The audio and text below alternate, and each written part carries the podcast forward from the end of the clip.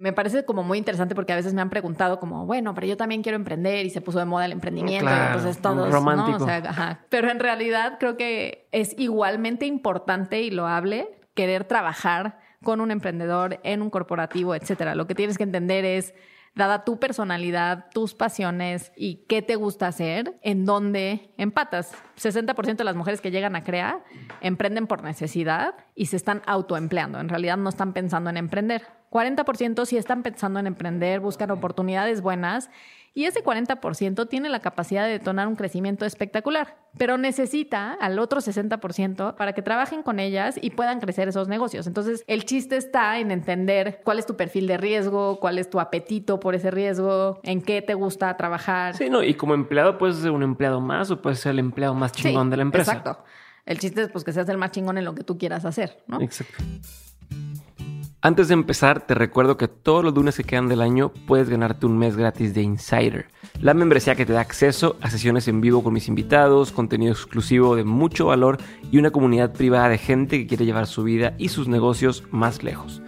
Puedes hacer la prueba gratuita de 7 días entrando a dementes.mx, diagonal comunidad, y puedes participar para ganar un mes gratis compartiendo este episodio en tus historias de Instagram con algo que aprendiste del episodio antes de las 11 de la mañana de hoy, lunes que sale el episodio. Mucha suerte.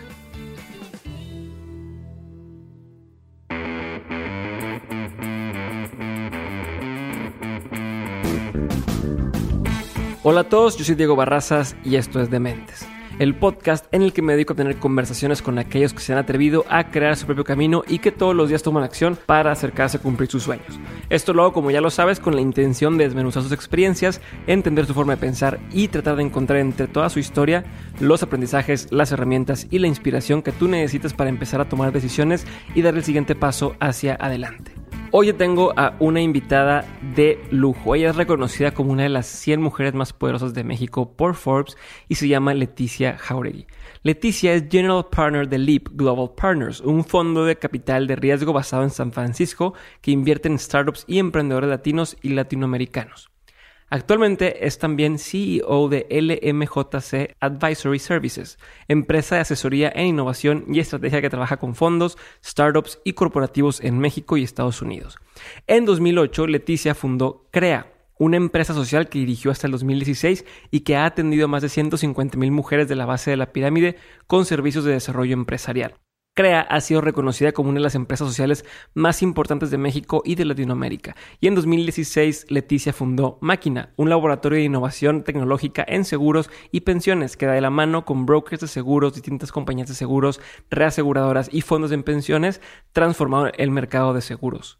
También en el 2017 lanzó Kimo, una app de seguro de auto que paga por kilómetro y asegura todo. El primer chatbot de venta y atención de seguros en América Latina. Fue embajadora de la comunidad de Singularity University en México de 2015 a 2017 y es consultora certificada de EXO en tecnologías y organizaciones exponenciales. Leticia ha recibido distintos premios y reconocimientos como resultado de su trabajo, incluyendo la beca del Aspen Executive Seminar, la beca que otorga Echoing Green a los emprendedores más destacados del mundo, la beca de Impacto Social de GLG y el nombramiento de Rising Talent por parte del Women's Forum y forma parte de la comunidad de Global Shapers del Foro Económico Mundial, además de haber sido finalista de Iniciativa México en 2010. Leticia se graduó de la licenciatura en Economía y Relaciones Internacionales en el ITAM, completó una maestría en Ciencias de Desarrollo Comunitario y una maestría en Ciencias en Economía Agrícola y de los Recursos Naturales en la Universidad de California, y cursó estudios de posgrado sobre tecnologías exponenciales para el desarrollo en Singularity University. Así que, sin más por ahora, les presento a Leticia Jauregui y espero que disfruten muchísimo este episodio tanto como lo hice yo.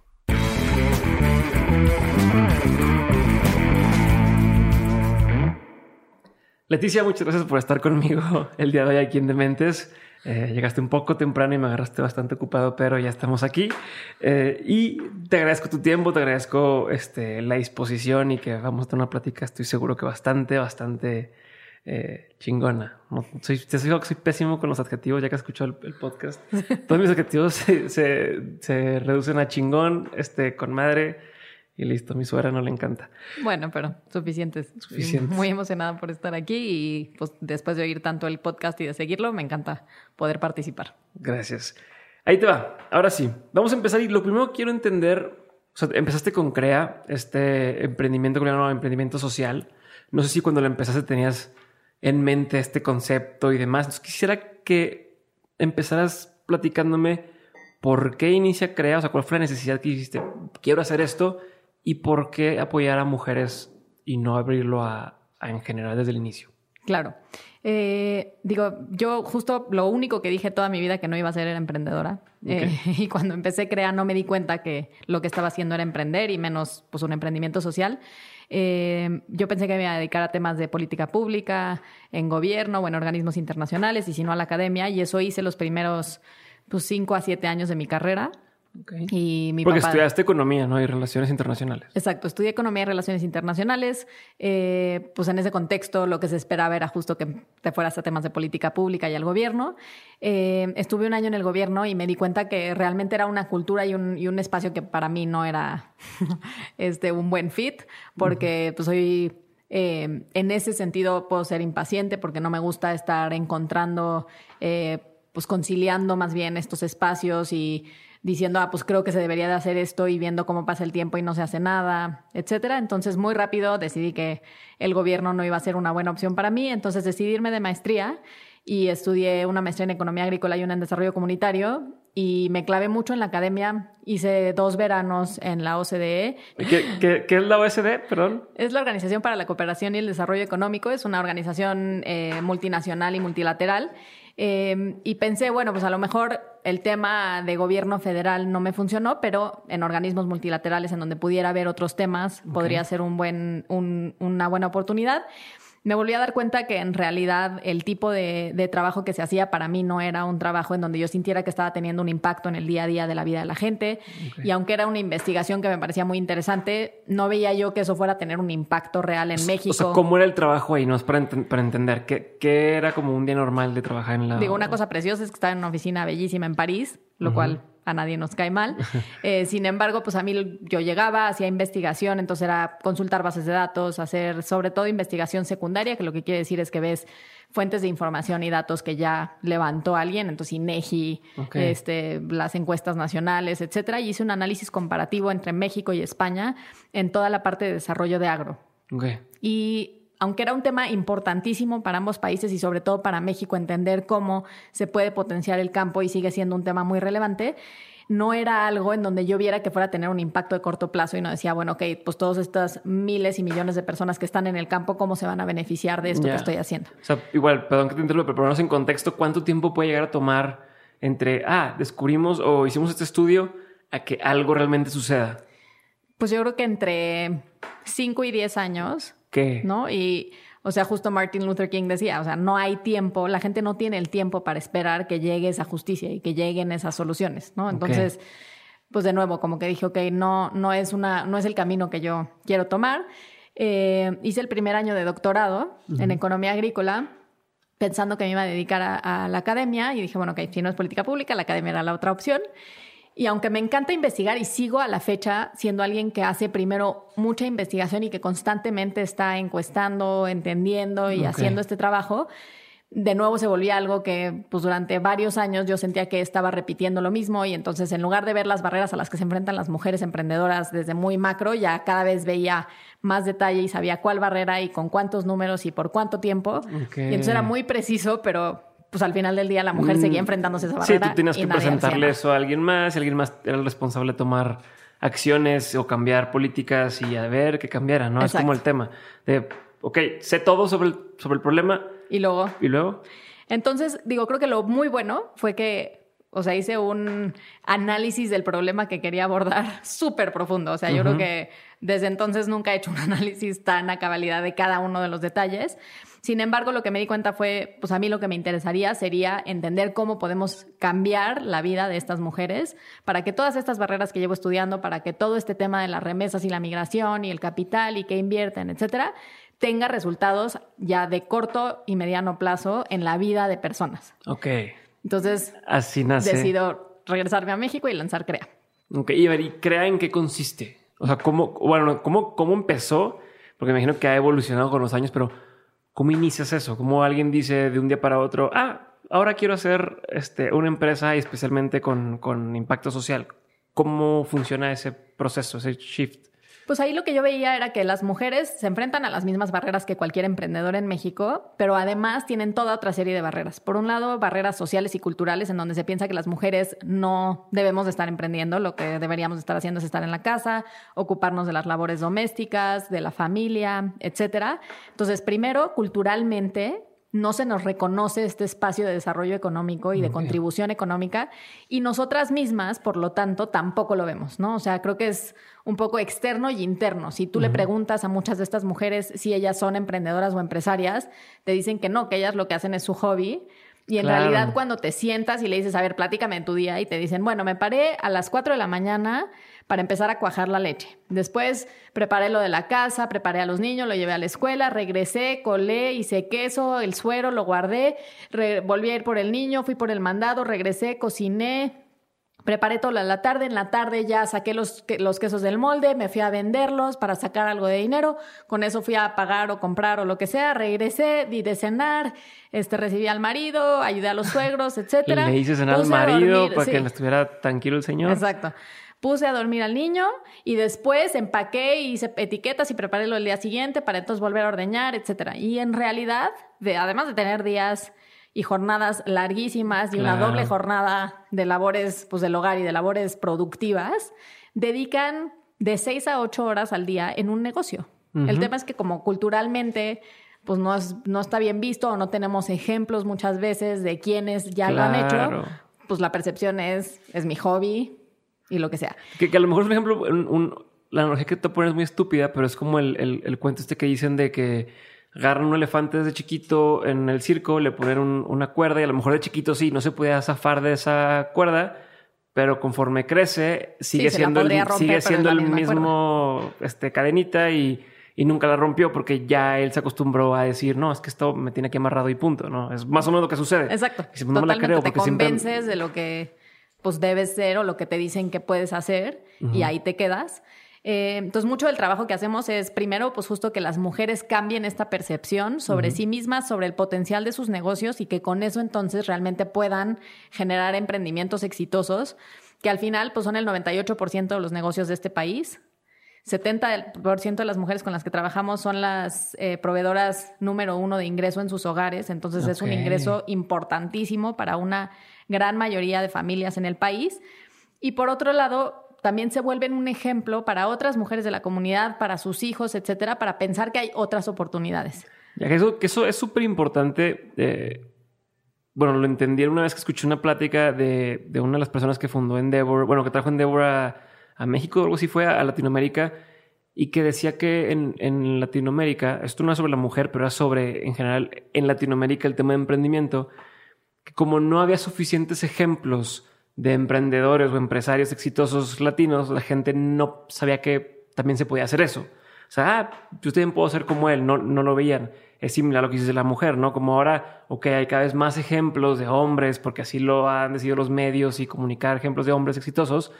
Eh, hace falta más ejemplos de mujeres exitosas para decir, ah, yo también puedo. Si ella lo hizo, yo también lo puedo hacer. Totalmente, y son ejemplos exitosos en todos los contextos, ¿no? Porque también la otra cosa es, pues los ejemplos y la definición que nosotros vemos de éxito acaba siendo un poco malinchista y acaba siendo muy de, pues, el emprendedor de Silicon Valley, que creció la empresa de tecnología, etcétera.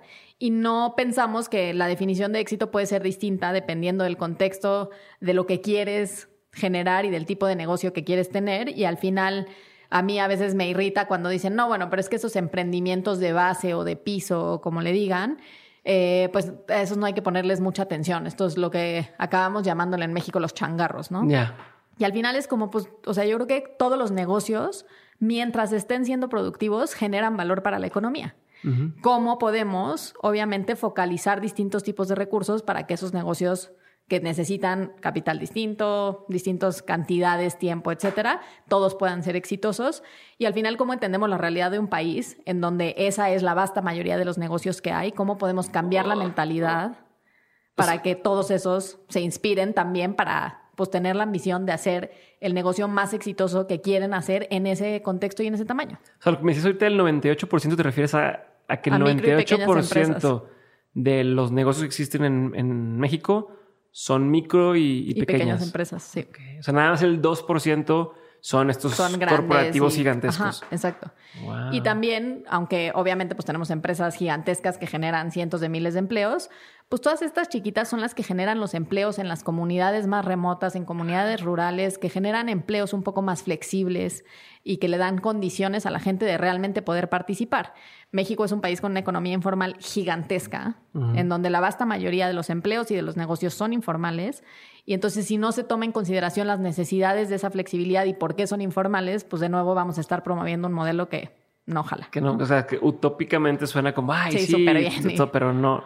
Ok, entonces, y crea, ¿cómo les ayudabas? O sea, ¿qué es lo que hacías? Ahorita me dijiste que el primero les hacías ver. Sí, cambiar como este chip.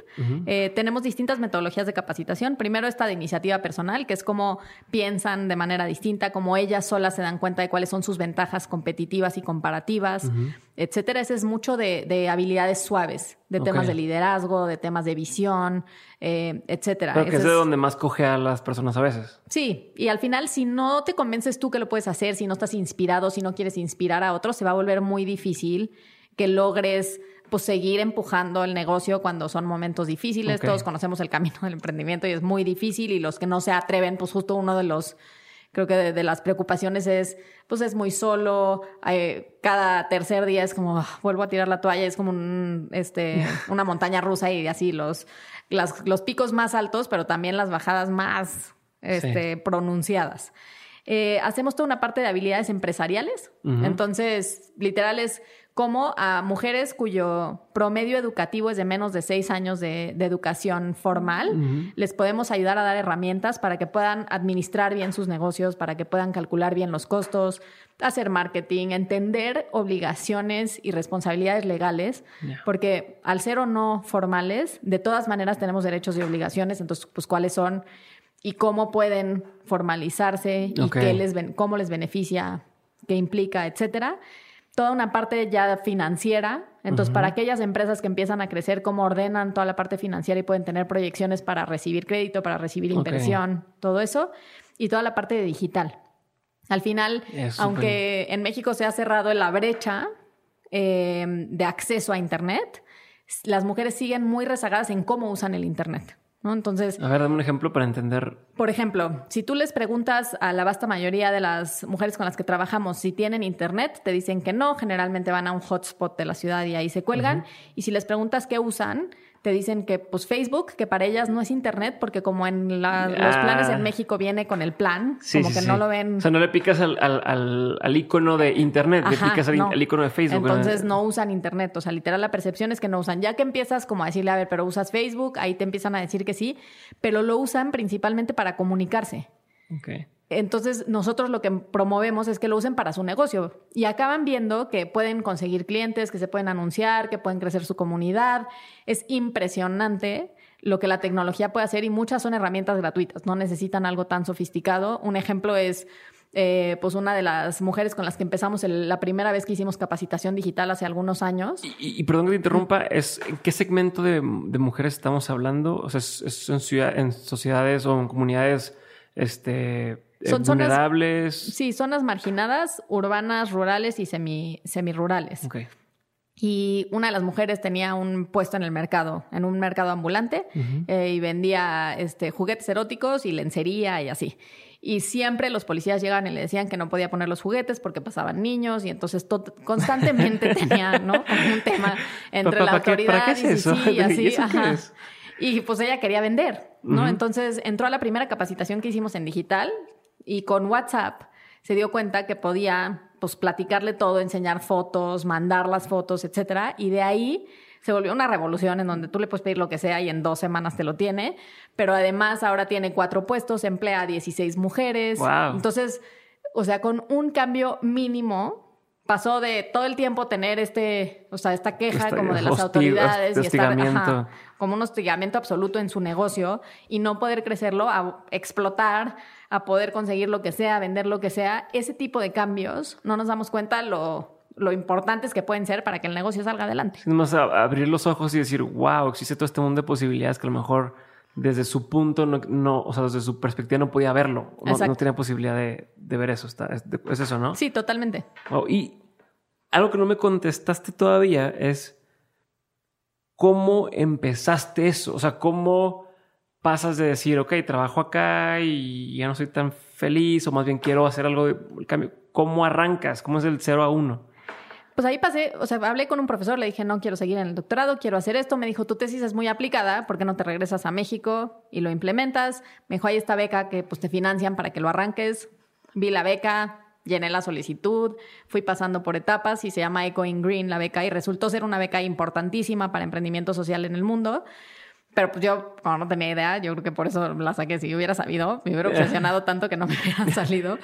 Y eh, me vine a México y literal me metí a comunidades en Zacatecas. Ujú. Estuve viviendo ahí casi un año y medio. eh, y fui comunidad por comunidad, fui a los 48 municipios, a todos los mercados que se ponían en fin de semana, entre semana, etcétera. Y cada vez que veía algún producto que no fuera empacado de una marca conocida, Sí, sí, sí. preguntaba si el producto era de ellas o de alguien que conocieran. Y así fui armando O una sea, red. Pero súper manual, entonces. Súper manual. O sea, al es- principio fue así de lápiz, libreta, ir a conocer a las mujeres. Y para mí ese fue como un primer aprendizaje importantísimo para todo lo que he hecho después. Entender muy bien no solo qué veía yo y qué, cuál era el problema que yo creía que existía, sino realmente desde el punto de vista de mis usuarias, Es lo que te quería preguntar. qué problema veían, qué necesidades tenían, a qué le ponían valor y a qué no, qué cosas ah, para mí eran importantísimas y ellas eran así como de me da exactamente lo mismo y no me importa en lo más mínimo. Y eh, en ese conocimiento empezar a pilotear los servicios que yo creía que necesitaban. Entonces, desde el principio los servicios eran más o menos los que tenemos ahorita. Obviamente en el detalle, Sí, o sea, claro. nada que ver en 11 años lo que era, lo que es hoy.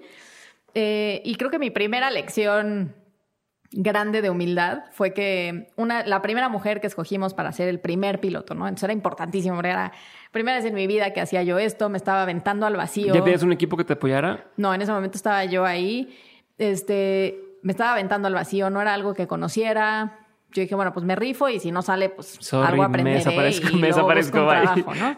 Este, y entonces, este, la señora María tenía una empresa de vinos y me dijo que ella la quería crecer para que su hija, que estaba en Estados Unidos, se pudiera regresar a Zacatecas y pudiera trabajar con ella y tuvieran un negocio que les permitiera mantenerse, generar empleo, etcétera. O sea, así exactamente lo que yo creía que se podía generar y lo que yo creía que podía pasar. Y me dijo, entonces yo la quiero crecer. Y dije, perfecto. O sea, yo ahí lo que me, fall- lo que me falló fue, yo no le pregunté qué es crecer para usted y qué quiere decir Mm. crecer y, o sea, crecer hacia dónde, en qué contexto, cuánto quiere vender, qué tipo de productos quiere vender. Yo y crecer. Y me fui así como, o sea, me aventé a la carrera de decir, ok, crecer, vamos a exportar a China, ¿no? O sea, Ok, ya. pensé lo más grande que podía pensar. Y de ahí hice un levantamiento arquitectónico de la casa que tienen en Zacatecas para ver cómo se podía armar una planta dentro de Dentro. eso. Conseguí quienes les donaran todo el vidrio de producción de un año para embotellar. Conseguí quienes donaran maquinaria a un enólogo del Valle de Guadalupe. O sea, de verdad, creo que este financiamiento. ¿Cómo, perdón que antes que termines de esa parte, pero quiero saber cómo convencías a esta gente? Sea, ¿qué decías al que te no las botellas, al enólogo? ¿Qué llegabas y les, qué les vendías? O sea, ¿qué ideales les, les decías? ¿Cómo Pues los les- convencías? Les platicaba la historia de Mari, que es impresionante. Era una señora, pues en ese momento tenía 75 años. Entonces realmente era así un caso espectacular de una mujer que llevaba muchos años haciendo su producto, que creía en el producto. Pues les hablé como del potencial que había. Enlazamos con chefs del canal Gourmet que nos hicieron recetas con sus vinos, porque eran unos vinos tipo Jerez muy dulces que gustan ahí, pero pues yo les, para verles un mayor potencial, dije, pues un vino para cocinar, literal, y que puedas comprar distintos sabores de vinos para cocinar en un empaque más chico que una botella de vino. Entonces, armé como todo- toda la historia, fui y conté la ¿Cuántos historia. años tenías ahí, perdón? Tenía yo 24 años. Ok. Fui y conté toda esta historia. Obviamente, pues a los 24 y súper ilusionada. Moví todos los contactos que podía mover y la verdad es que fue una combinación de. Yo, yo creo que de suerte que me veían como tan emocionada que Ajá. dijeron, bueno. Y o sea, pues en realidad proporcional a lo que podría haber sido eran montos pequeños y inversiones pequeñas. Y por otro lado, que genuinamente pues yo estaba convencida de que eso podía transformar a las comunidades. Entonces, comparto, o sea, cuando contagias esa visión y cuando contagias esa pasión, creo que rara vez nos pueden parar a quien sea. y pues se sumaron todos ellos al proyecto, armamos todo esto, llegué con, con Mari le presenté todo lo que teníamos, lo que íbamos a hacer, cuánto tiempo iba a tomar hacer la planta, etcétera. Me abrió los ojos así como de plato y me dijo, oye, es que, o sea, para mí crecer era como vender aquí en el municipio y luego vender en el estado y yo no quiero como instalar una planta tan grande ni la responsabilidad tan inmediata de contratar a toda esta gente porque si no sale, ¿no? O sea, y en ese momento dije, por su, o sea, como que me cayó el 20 que dije, evidentemente, ¿qué me pasa? O sea, yo me fui, me aventé, o sea, así de atásquense que hay lodo y ahí está Leticia de, ah", ¿no? Felicidad, feliz. Y nunca le pregunté, nunca le pregunté qué quería hacer, cómo quería crecer, qué necesitaba. O sea, yo decidí que iba a ir con todos mis recursos, con todas mis soluciones, con todo lo que yo creía que necesitaba y no con lo que ella quería. Ahí con lo que... Total. Total. ¿Y entonces qué pasó con eso? Pues entonces luego ve y da la cara y pide una disculpa y explica que la cagaste y que... Sorry, entendí mal. sí, así de me equivoqué. No debí de haber de haberme acelerado, debí de haber entendido. Di las gracias, entendieron. Les dije, o sea, ya aprendí la lección y me encantará buscarlos en otras ocasiones. Eh, y con ella trabajamos muy bien. Después su hija se regresó a México. ella se quedó la empresa. O sea, sí se pudo. Y ahí es donde yo me refería a estas definiciones de éxito, ¿no? O sea, si yo me quedaba con mi única definición de éxito de que grande y exitoso es empresas multinacionales que venden en todos lados, etcétera, en vez de pensar en una producción boutique pequeña que ella pudiera atender, en donde estuvieran ella y su hija, y que de todas maneras genera empleo, que de todas maneras genera valor y que tiene un producto único y increíble. Como que pues fue mi primera así encontrón con, no, pues obviamente, o sea, de nada te sirvió estudiar mucho para entender que tenías que hacer esto. Pero creo que eso nos pasa, a todos, eh, al menos, bueno, yo también he visto que tú dices, donde me tocaba hacer consultoría, por ejemplo, en algunas empresas, y te dicen, quiero una propuesta porque quiero que me ayudes con X cosa. Y entonces tú haces todo y le presentas algo y está completamente desconectado de, su visión de lo que querían. Entonces yo ahí aprendí, me enseñó una vez a, preguntar, eh, cuando alguien te decía, quiero este proyecto, es, a ver, para ti, ¿cómo se ve el éxito? O sea, ¿cómo se ve? Si esto funciona... ¿Cómo se ve esto funcionando? Entonces ya te dicen, ah, no, pues significa que tal, tal, tal. Claro, y, ahí tú puedes ah, dimensionar y entender a dónde vas. Exacto, ya entendí que no, que yo lo que yo tenía en la cabeza era otra cosa completamente diferente a lo que tú tienes. Eso, eso que acabas de decir, ese aprendizaje se me hace clave a mí también, este, tenerlo presente y, y, qué chingón que te hayas dado cuenta. Sí, por lo menos al principio, pero al principio, exactamente, no después de 10 personas. Como el borras, Exacto. a la primera. Y, a ver, una duda. Eh, ¿Cómo le hace? ¿Cuántos años llevas ya con CREA? 11 años. Son, muchos. Sí, acabamos de cumplir en este, agosto 11 años. ¿Cómo le haces para que una empresa que es socialmente responsable, una empresa social, sobreviva tanto tiempo? Te lo pregunto porque me toca ver que aparece uno y aparece otro y oh, estamos haciendo camisas para donarlas a la, este, todo lo que se recolecte se dona a la comunidad. Oye, este, artículos de consumo hechos por comunidades este, indígenas y tal. Y, entonces, así como nacen, así desaparecen. quiero entender cómo le han hecho ustedes para, para seguir siendo relevantes, seguir siendo vigentes, que, que sigan existiendo después, existiendo después de 11 años y no solo, o sea, que es cómo le hacen para ayudar a las personas, sino cómo hacen para ustedes de que viven. Claro. Digo, ahí te diría tres cosas. Primero, que nos hemos preocupado y tomado el tiempo de entender qué valor acaban viendo las mujeres en los servicios que les damos. ¿no? Para nosotros inicialmente era un tema de valor económico. Y yo quería que al día siguiente ellas ya sintieran que tenían más dinero en su bolsillo porque aprendieron a calcular mejor sus costos y con eso lograron sacarle más margen, ¿no? Cosas así. Sin embargo, para las mujeres eso no era suficiente ese era el, como el mínimo necesario. O sea, si no debíamos hacer eso, evidentemente no se iban a aparecer. Pero lo que les hacía la diferencia para seguir viniendo es que los espacios que les generamos a través de las capacitaciones, en los centros que tenemos, con los aliados con los que trabajamos, son espacios en donde primero se sienten seguras. Entonces, por primera vez encuentran un espacio en donde hay otras mujeres con las que pueden compartir los aprendizajes, los problemas, las situaciones que están enfrentando y pueden acortar esas curvas de aprendizaje porque por primera vez se comparten historias. ¿Qué pasa? Que cuando hice esta primera investigación y me fui a todas las comunidades, literal llegabas a una puerta, te decían yo hago mermeladas, tocabas, le decías, oiga, ¿alguien más de la comunidad hace algo? No, eh, nada. Ah, ok, perfecto. Y no tiene una familiar que haga algo, cualquier otra cosa, no tiene que ser mermeladas. No, no, nada. Tocabas con la vecina y la vecina, ah, yo también hago mermeladas. Y no era que no te quisieran decir, es que nunca se habían platicado la una entre la otra, que hacían eso y que lo trataban de vender. Entonces no aprovechan economías de escala, por ejemplo, en compra de insumos, no aprovechan lecciones aprendidas.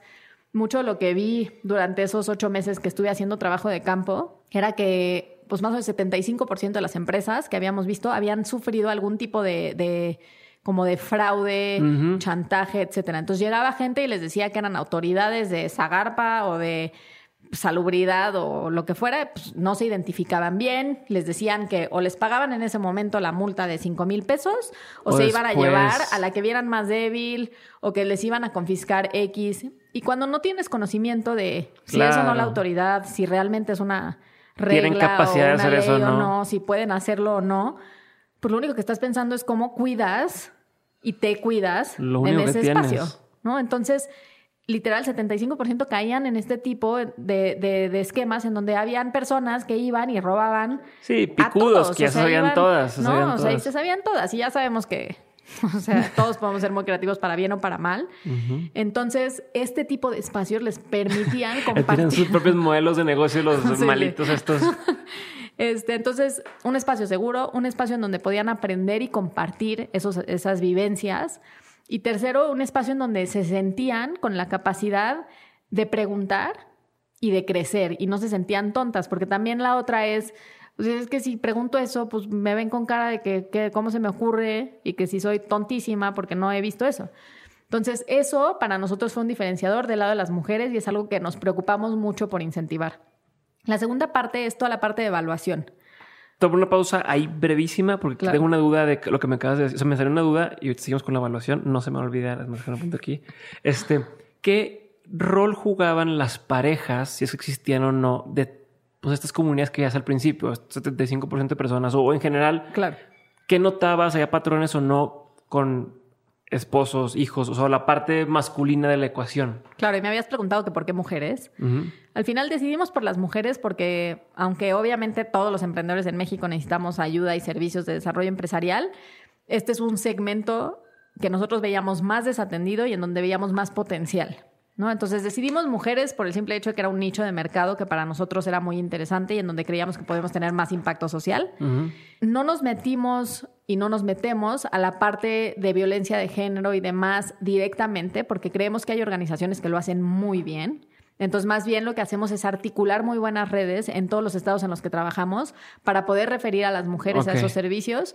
Y en algunos estados abrimos centros, por ejemplo, de Mujeres Moviendo México adentro de los centros de justicia para las mujeres en donde mujeres que estaban saliendo de un proceso de violencia doméstica y que necesitaban generarse esa autonomía económica podían venir con nosotros y en donde muchas de las mujeres que estaban con nosotros al oír esas historias se daban cuenta que ellas estaban en una situación así y podían atenderse, ¿no? Entonces también para mí eso es como alucinante y me, me hace pues valorar más el proceso que estamos viviendo ahorita y la importancia del tema de género, porque imagínate vivir siempre en una situación de violencia que te parece tan normal porque no conoces otra cosa, que hasta que no te dicen que eso es violencia, tú no caes en cuenta que eso no es normal. O sea, que te estén golpeando en tu casa no es normal, que abusen de ti psicológica, verbal y físicamente no es normal. Entonces, o sea, estos son... Y, sucede el, este, el síndrome de Estocolmo. El otro día nos comentaba un compañero, no voy a decir nombres porque es mediador y no voy a hacer que... Pero comentaba que llegó una persona, una, una señora que tenía... El esposo la golpeaba, pero brutalmente y no quería como, es que pobrecito, es mi culpa porque yo lo hice enojar y, y no, pero ya va que me dices, ¿qué más? O sea, como que ya, ya te ya te chisqueó, no sé cómo decirlo, o sea, ya estás pues, rota mentalmente en el sentido de que no puedes distinguir que estás, que estás viendo una situación que no es lo, lo normal ni lo correcto. Sí, entonces, o sea, para nosotros ese tema es una realidad del día a día de las mujeres con las que trabajamos, un tema pues importantísimo en el país que nosotros no estamos capacitados para trabajar directamente, pero que definitivamente buscamos articular para que no vaya a faltar. Y la otra es, pues, cómo hay protocolos de atención para nuestro propio personal, para que cuando hay citas eres así, pues tampoco les afecte a ellos, porque lo que veíamos es que sí, pues cuando te platican esas historias y te das cuenta de lo que está pasando, pues te afecta muchísimo personalmente. Eh, y si no, pues tendríamos un es, es, como los fotógrafos de guerra, ¿no? Que Exacto. No te puedes como el PTSD, el, sí, el, el síndrome de estrés postraumático. Sí, pero que igual, que estás el fotógrafo y ves a la... sí, no te puedes meter, pero tampoco... y que no te afecte... Rompes con la emoción de eso, de lo que está pasando, ¿no? Entonces, ¿cómo lidiar con eso? Ok, entonces el, eso es el rol de, en general era eso. Exacto. Y muchas veces nos pasaba que las parejas y los esposos de, de, las mujeres pues dudaban mucho de qué estábamos haciendo, etcétera. Primero, siempre hacíamos una junta comunitaria con hombres y mujeres, niños, etcétera, para que conocieran qué, qué, servicios ofrecemos, cómo lo hacemos y para invitar a las mujeres y explicábamos que era para mujeres porque creíamos que tenían más retos y más barreras que en general cualquier emprendedor. Y muchas veces los maridos venían a la primera, segunda, tercera clase y después la vasta mayoría se aburrían. O sea, como que se daban cuenta que en realidad no estábamos haciendo nada por, o sea, romper su familia ni por hacer nada. O sea, no sentían la amenaza. No sentían la amenaza. Nuestro enfoque es un tema de negocios, es un tema abierto, transparente y público. Y ya que venían y veían eso, como que decían, bueno, ok, perfecto, que siga yendo, no pasa nada. Algunos padres se emocionaban y tomaban la capacitación completa y empezaban a participar con la mujer en el negocio. Los apoyaban. Y las apoyaban y eso pues se me hace increíble porque obviamente pues también es el chiste que hayamos hombres, mujeres, combinaciones, etcétera, y entre más diversidad y más riqueza, pues mejor. No, y que mejor que tu pareja, o sea, que en ese sentido tu pareja esté en el mismo canal que tú. Exacto, y que te apoye y que vea el potencial que tiene el negocio, etcétera. Eh, sin embargo, lo que habíamos tratado hasta ese momento era de pues siempre tener una mayoría de mujeres y que fueran las que pudieran alzar la voz, porque lo que hemos visto es que en, ese, en esa edad y en ese contexto de mujeres, si hay más hombres y empiezan a hablar los hombres, ellas dejan de hablar. Sí. ¿No? Y pues entonces no sirve de nada tener a las mujeres ahí porque ya no van a compartir, porque todas las clases son muy prácticas y mucho de aprendizaje y historias y anécdotas. Y pues si no me cuentas nada de lo que tú estás haciendo y qué te pasó y si te funcionó la técnica o no te funcionó. Se pierdes tú que dijiste que les había funcionado el sensación de seguridad. y de, seguridad y de poder, preguntar y expresarse, ¿no? Entonces, creo que ese es un punto eh, muy importante. Ahora hemos hecho, hicimos un programa en Chiapas con, en prepas, en donde son hombres y mujeres, con resultados muy distintos, pero yo creo que tiene que ver mucho con la edad. Que pues estás todavía en prepa, estás acostumbrado que sigues participando en clase igual, etcétera. Seguimos cuidando de todas maneras mucho que sí haya participación, ¿no? Este, igualitaria y, paralela. Em, pero pues ahí estamos empezando a explorar áreas en las que podemos trabajar con otros grupos de manera distinta. Pero pues en el inicio ese era el tema principal. Un diferenciador para nosotros con donantes y con financiadores e inversionistas ha sido la parte de evaluación que te okay, mencionaba. Sí, ya regresamos a lo que justo te iba a decir. Vamos a... te interrumpí, entonces... No, no, está perfecto. Segunda cosa por la cual te ha funcionado esto es... Es la parte de evaluación. O sea, hemos sido muy, muy, muy rigurosos y muy enfocados en precisamente medir todo lo que hacemos de manera cualitativa y cuantitativa. Entonces... Esto viene de una deformación personal, que yo justo cuando trabajé en el gobierno trabajé en temas de evaluación, en la maestría y en el doctorado vi mucho temas de evaluación. Y para mí cuando empecé a crear, no tenía idea qué estaba haciendo. Estaba yo aprendiendo con las mujeres que emprendían a emprender yo misma. Era la más joven, no tenía hijos, no estaba casada. O sea, era un clash impresionante. El punto que teníamos en común las mujeres y yo era que todas estábamos aprendiendo a emprender. ¿Te hacían el feo? Así de que, ah, esta niña viene a decirnos, o, si te tomaban en serio. No, sí me tomaban en serio y, creo que ahí también es, es, algo muy importante que creo que es, es bueno para cualquier persona que quiera emprender, es la parte de autenticidad. Yo siempre llegué presentándome como era, desde el contexto en el que venía. Yo no puedo, no puedo esconder que vengo de un contexto privilegiado, impresionantemente privilegiado, en donde he tenido acceso a educación, a viajes, a lo que he necesitado, nunca me ha faltado nada.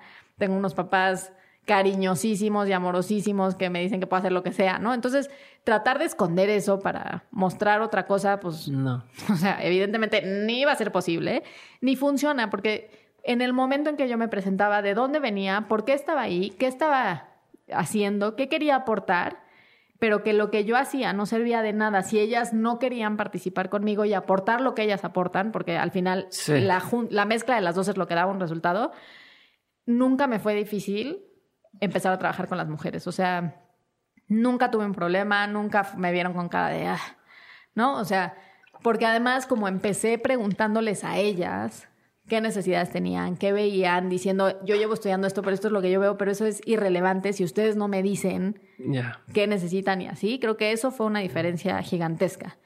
Y la otra cosa para mí era que como no sabía hacer nada, estaba ahí como en la exploración absoluta, si no lo medía, ni valía el, tiempo y la inversión y el esfuerzo míos, porque necesitaba yo saber si estaba teniendo impacto o no, pero tampoco iba yo a poder seguir financiándolo hacia adelante. ¿no? Entonces tenía una doble razón. Porque a ella no les cobras, ¿verdad? O si a las personas que apoyas, ¿se les cobra? No se les cobra, sin embargo, dos cosas. Uno, ahorita estamos haciendo justo una cuarta evaluación para entender cuánto podrían pagar y cuánto querrían pagar y si realmente cambia el compromiso. ajá, el compromiso y cómo valoran los cursos y demás, si pagan o no, porque eso es, en teoría sí, pero pues nadie ha comprobado que eso es verdad. Este, exactamente. es de las cosas que se dicen, pero. Sí, sí, todo el mundo lo dice y es como, o sea, pero ¿qué evidencia hay de eso? Cero. No existe, no hay evidencia. Entonces, con el Banco Mundial estamos tratando de generar evidencia en torno a ese tema que valide o invalide la hipótesis. Em, y la otra cosa es, eh, nosotros les explicamos mucho que ellas están invirtiendo lo que menos tienen que es tiempo. O sea, en realidad no es gratis. El curso más corto es de 18 horas. Se dividen obviamente en distintas semanas y lo hacemos ajustándonos al calendario de la comunidad y demás. O sea, hay, mucha flexibilidad, pero siguen siendo 18 horas. 18 horas que las mujeres no tienen. Es costosísimo para ellas invertir ese tiempo tratamos de que nadie se traslade más de media hora, entonces tenemos distintas sedes, pero aún así, pues es media hora de traslado. Muchas traen a sus hijos porque pues no los pueden dejar. Y el costo del traslado. Entonces el costo del traslado, traer a los niños, o sea, es una inversión fuerte, ¿no? Entonces para nosotros también es pues evidenciar y visibilizar muchas de las cosas que están ocultas o implícitas que nadie quiere visibilizar y pues todos como de, ay, pues fue gratis. Pues no, no le fue gratis a nadie, ni a nosotros es gratis porque es tiempo y dinero, ni para ustedes es gratis porque es tiempo, traslado, esfuerzo, etcétera. Sí, el, costo de lo que no, de lo que dejaste de hacer también. Exacto, tu costo de oportunidad, etcétera. Entonces creo que ese es un punto importante. Evaluación. Y la parte de evaluación, yo no quería invertir dinero ajeno, ni tiempo mío, y dinero mío, porque pues al final yo no me pagué los primeros años por estar invirtiendo en esto y por empezar a crecer el equipo. Y también creía que a la larga nuestro diferenciador iba a ser tener evidencia cuantitativa que demostrara que lo que hacemos le cambia la vida a esas mujeres. O sea, señora, señora ganaba A y ahora gana B. Exacto. O sea, yo quería poder decir cuántos pesos adicionales a la semana gana cada señora con la que trabajamos, ¿no? Y pues este, adelantándonos en el tiempo, hicimos línea de base, hicimos un tipo de evaluación que se llama este, evaluación de control aleatorio, en donde tienes grupo control y grupo de tratamiento. Es una cosa súper técnica, pero en esencia, así como se hacen las pruebas de medicinas, en donde a algunos les das un placebo y a otros sí les das el tratamiento. Double blind y tipo de cosas. Todo eso. En México, ninguna organización este, de sociedad civil había hecho ese tipo de evaluación nunca. Y la única otra vez que se había hecho una evaluación así había sido para, en ese momento, el programa de Prospera Oportunidades, que ahora es, ya no sé ni cómo se llama.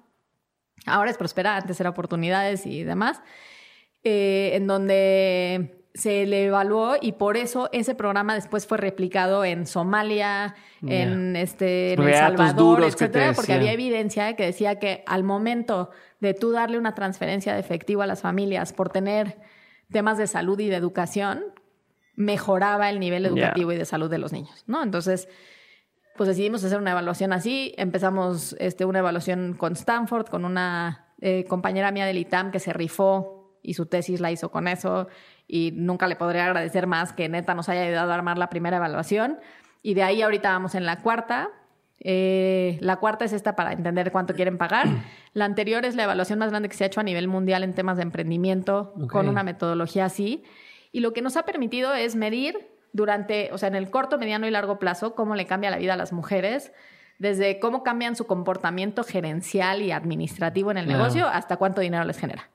Y en promedio lo que hemos encontrado es que les genera 180 pesos adicionales a la semana a cada mujer que pasa por el programa.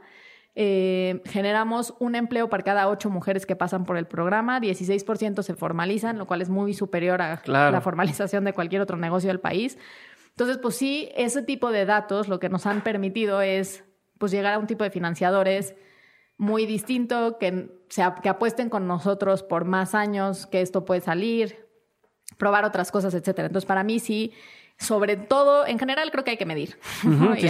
digo, data y analytics hoy ya son como el pan de cada día, pero específicamente en, desarrollo, en emprendimiento social, creo que la gente tiene que aprender cómo medir el impacto de lo que está haciendo para que la gente realmente vea lo que está comprando, el servicio que está pagando. Sí, eso no es nada más, oye, este, dame dinero por favor para ayudar acá. ¿Cómo? ¿Qué estás haciendo? ¿Qué está pasando con mi dinero? ¿Cómo le cambió la vida? ¿A quiénes? O sea, tienen nombre y apellido. Claro. Entonces, todo eso creo que ha sido un, diferencial muy grande. Y por último, pues hemos tenido la, la enorme fortuna, la verdad, de encontrar socios y aliados que le apuestan al tema por más tiempo, que realmente lo ven como un tema importante para el país, no solo para estas mujeres, y que creen que si podemos detonar este tipo de crecimiento económico, el país puede cambiar. ¿no? Si no hay eso, pues creo que sería más limitado. ¿Y en qué momento te imaginaste que iba a estar haciendo este chambón? Que, es, o sea, en algún punto de, tu este, universidad o maestría dijiste, ¿algún día voy a estar haciendo esto? Nunca. O sea, si me has dicho que nunca vas a hacer eso. Siempre dije que no. Y ahorita no me imagino haciendo ninguna otra cosa. O sea, en todos los cambios que he tenido de carrera y más este, corporativo, menos corporativo, etcétera, genuinamente hoy no me puedo imaginar hacer otra cosa ni, ni trabajar de otra manera. Eh, me parece como muy interesante porque a veces me han preguntado como, bueno, pero yo también quiero emprender y se puso de moda el emprendimiento. entonces todos, romántico. ¿no? O sea, ajá, como a la a la ratatouille, todos podemos emprender, ¿no? Pero en realidad creo que, pues, es igualmente importante y loable querer trabajar con un emprendedor en un corporativo, etcétera. Lo que tienes que entender es, dada tu personalidad, tus pasiones y qué te gusta hacer, en dónde empatas. 60% de las mujeres que llegan a crear emprenden por necesidad y se están autoempleando. En realidad no están pensando en emprender. 40% sí están pensando en emprender, buscan oportunidades buenas y ese 40% tiene la capacidad de detonar un crecimiento espectacular, pero necesita al otro 60% para, que, se sumen con ella, para que trabajen con ellas y puedan crecer esos negocios. Entonces, el chiste está en entender pues cuál es tu perfil de riesgo, cuál es tu apetito por ese riesgo, en qué te gusta trabajar y demás. Sí, no, y como empleado puedes ser un empleado más o puedes ser el empleado más chingón de la empresa. Exacto. El chiste es pues que seas el más chingón en lo que tú quieras hacer, ¿no? Exacto. Y para mí es definitivamente emprendiendo. Y justo de que hablas de, ser empleado, además quiero que me expliques en qué momento entra o qué momento, si, porque me queda claro que esto de crear es una labor gigantesca y me imagino que te consume o te consume muchísimo tiempo ¿Por qué o cómo entraste al tema de los seguros? ¿Cómo empezaste eh, a trabajar en interprotección o con interprotección? ¿Cómo sale máquina? O sea, porque al menos desde fuera se me hace como un brinco grande el, pasar de crea a estar haciendo máquina. ¿Cómo sucedió? Claro. Pues primero que y te puedes extender lo que quieras, ¿eh? Perfecto. Como ya le he hecho así. ya me tomé esa libertad. Este, primero, pues crea no sería posible sin el equipo que tenemos y sin el equipo que hemos ido construyendo a lo largo de los años y la gente que se ha rifado por trabajar con, nosotros y con las mujeres. Al final creo que en cualquier emprendimiento tu valor principal es el equipo que construyes y la gente con la que te rodeas. Entonces, pues hoy por hoy yo hace, desde 2016 dejé de operar en CREA. Eh, sigo en el consejo y sigo en la parte de estrategia y tenemos un equipo espectacular que se ha rifado porque pues en distintas etapas altos y bajos y demás se pueda seguir dando este servicio a las mujeres y las mujeres puedan seguir recibiendo este valor. Em, y de ahí yo lo que veía era que con las evaluaciones logramos demostrar con números que estábamos impactando su crecimiento. Entonces estábamos generándoles ingresos adicionales. Sin embargo, si se enferman, si se muere algún familiar o ellas, si hay cualquier tipo de crisis en la familia, si hay un desastre natural, no tienen cómo recuperarse inmediatamente. Entonces vuelven al punto de partida o peor, se quedan endeudadas porque pierden todo lo que tenían y tienen que volver a empezar. Entonces, Microcrédito y esas cosas que se... Sí, o sea, y ya sea por endeudamiento en el crédito o porque perdieron, literal, se les inunda su local y pierden toda la maquinaria y toda la producción y todo el inventario. Y pues el inventario sí es un tipo de ahorro. O sea, pase lo que pase, en el momento de alguna crisis están peor o como estaban cuando empezaron. Y al yo ver esto, después de siete años de ayudarlas a crecer, decidí que me quería enfocar en la parte eh, como de resiliencia, este, esta capacidad de recuperarte y de rebotar, ¿no? Es como la, característica de las ligas, que exacto, la estiras y se regresa a su tamaño original, pues así con las mujeres, que pudieran sobreponerse a estas crisis.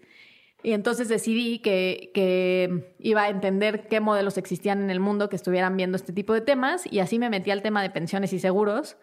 Eh, que pues se ha vuelto como otra de mis pasiones y al final para mí es como muy importante cómo estas mujeres no solo pueden crear ese negocio y empezar a crecer, pero qué pasa cuando tengan 70 años o 75 o 85 si ya no pueden trabajar en eso, claro. cómo se mantienen, de qué viven después de haber trabajado toda su vida en muchísimas cosas. Y este es un tema que le pega a todo el mundo, obviamente en el país, pero sobre todo a las mujeres de cualquier nivel socioeconómico, les pega muchísimo. ¿Por qué? Porque culturalmente, de nuevo, pues la costumbre es te casas y te mantienen. Pero si pasa algo, fallece el marido, se te divorcias, etcétera, no tienes la capacidad de recuperarte inmediatamente. ¿Y cómo vives? ¿Cómo, entre comillas, sobrevives? 100%. Todo este tipo de procesos. Entonces me metí. Y ahorita que lo dices, o sea, el emprendedor no tiene como su plan de retiro Así como dices, bueno, si trabajo en una empresa y ya trabajé tantos años, me van a dar. Me van a dar tanto y al final, bla, bla, bla.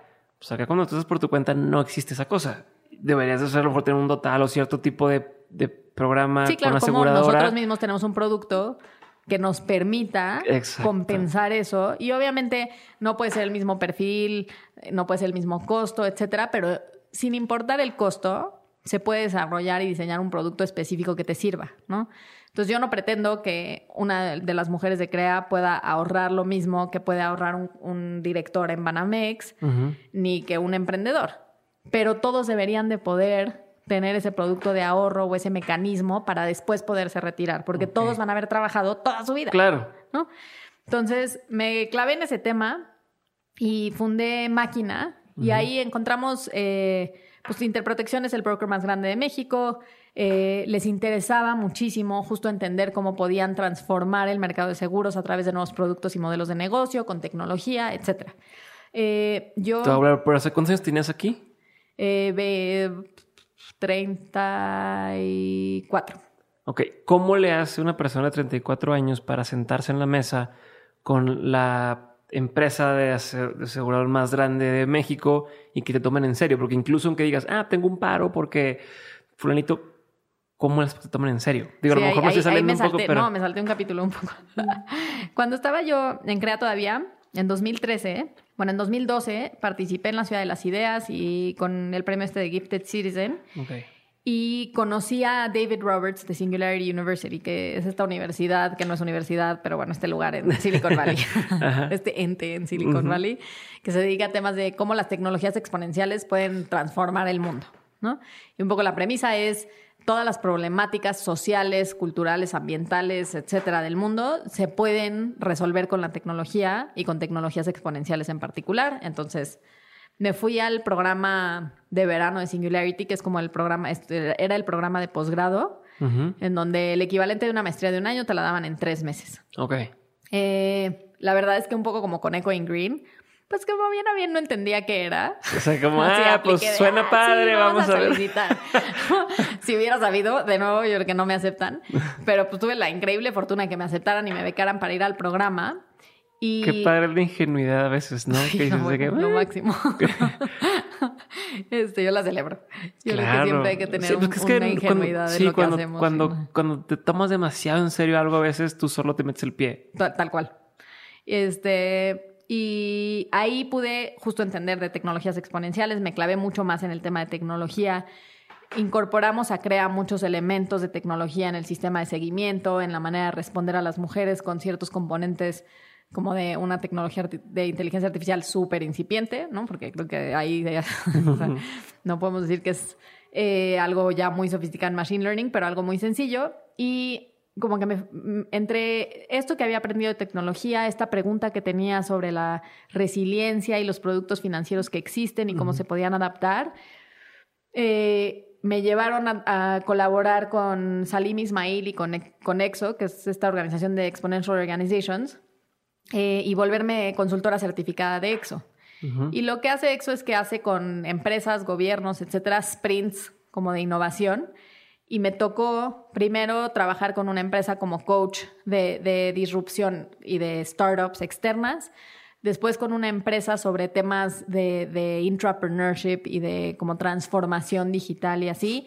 Después con Interprotección me tocó toda la parte de, disrupción, entonces todos los proyectos que presentaban como yo pues un poco hacer los pedazos y decir, a ver, aquí falta esto, no estás considerando esto, no se está pensando en esta tecnología, no se está pensando en esta tendencia. O sea, todo esto que estuviste haciendo fue más o menos por accidente. O sea, como que te llevó una cosa a la otra y a la otra y a la otra. Pues como que empecé a interesar y entonces empecé a buscar oportunidades y así fui como, así como el conejo de Alicia en el País de las Maravillas, así me fui al, al, al me da risa porque justo a la madriguera. Ahorita grabamos con, con Daniel Fogel de, de, de Ajá. Y justo hizo la misma analogía de, del, conejo del País de las Maravillas que se fue metiendo y ¡pum! Así, tal cual. Yo también, aquí hay otra. Este cabrón. es que digo, no, y me, río porque cada que, digo, si la gente no sabe, yo grabo las, las, los episodios como por... Por, bloques. Por bloques, sí, grabo tres episodios en un día y luego, o, dos días en un mes, ¿no? Y siempre me pasa que sin que yo trate de provocarlo, empieza a haber temas recurrentes entre esos invitados, como si se sincronizaran y todos en ese momento, o más o menos. en el aire. Exacto, bien raro, bien raro. Ahorita que fue así, pero bueno, te interrumpió otra vez. No, pues así me fui yo a la madriguera y me fui metiendo, metiendo, metiendo, metiendo. Y un poco pues me apasioné por la parte de tecnología y sobre todo no la tecnología por la tecnología, sino la tecnología como un facilitador de cualquier problema que quieres solucionar, ¿no? Y entonces trabajé ahí con Interprotección en el sprint haciendo toda la parte de disrupción. Después trabajé también con, el gobierno de Medellín, etcétera. Se y... has metido los pies en el agua primero con ellos. Exacto. Y entonces, a raíz de esa experiencia, nos conocimos. Y eh, Vivian Lan, que es otra emprendedora increíble y gran amiga, que estaba en, en Nexo y es la que lleva Singularity en México y que hace el Summit pues, en noviembre en Puerto Vallarta y demás.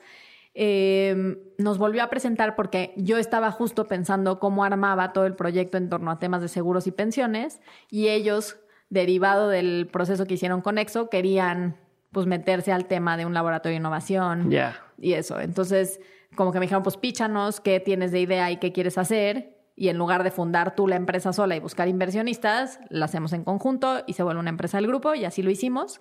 Em, y la verdad es que fueron eh, años de muchísimo aprendizaje. Para mí fue muy interesante conocer el contexto corporativo. Eh, también fue muy interesante darme cuenta que no es el contexto en el que a mí me gusta trabajar. Em, ¿Por qué? Porque para mí es muy importante, por un lado, em, que todo sea basado en resultados y no en entre comillas, la hora nalga, ¿no? O sea, ah, como que estamos muy acostumbrados y creo que no conozco corporativos fuera de México ni he trabajado en otros corporativos, pero siento que se, por cultura y por más que se trata de valorar el resultado, se acaba midiendo si estás ahí sentado o no estás sentado. Entonces, primer tema que para mí es, o sea, no puedo. Sí, se lo ganó. Sí, sí, porque ya estuvo tanto tiempo trabajando en eso, aunque el resultado es un mugrero, pero oye, pues ya tanto tiempo. Sí, pero ahí estuvo, ¿no? Y a mí además, pues no me gusta estar perdiendo el tiempo, entonces prefiero como que las horas que le tengo que dedicar al proyecto, dedicárselas, ya que sale el resultado, pues si puedo estar en la playa, si puedo estar trabajando en otra ciudad, si puedo estar yendo a una conferencia y aprovechar eso y al mismo tiempo seguir sacando pues, los pendientes y trabajándolo y generando alianzas y generando un network, para mí es mucho más importante. Entonces creo que ahí había un, clash cultural que, que pues no se prestaba. Eh, y pues ahí sí como que se prioriza mucho la puntualidad y esos horarios como súper extendidos. Eh, y la otra cosa es que me costó mucho trabajo la mentalidad corporativa. O sea, yo estoy acostumbrada al bootstrapping, o sea, si hacer... En la vida diaria soy cero coda, en el negocio, o sea, sí cuento cada centavo, me encargo de que todo se invierta bien, de tratar de ahorrar lo más posible sin sacrificar calidad, ¿no? Pero exacto, y aquí es como invertir, invertir, invertir, sobre todo cuando no son los socios, pues si no es tu dinero es difícil a veces tener esa conciencia de cómo se está invirtiendo, ¿no? Entonces, para mí, a veces eso era como también así de, híjole, es que, pues no, yo no lo invertiría así, haría otras cosas, etcétera. Entonces, al final, después de tres años que creo que tuvimos muy buenos resultados, yo decidí ya eh, salir eh, de, de máquina.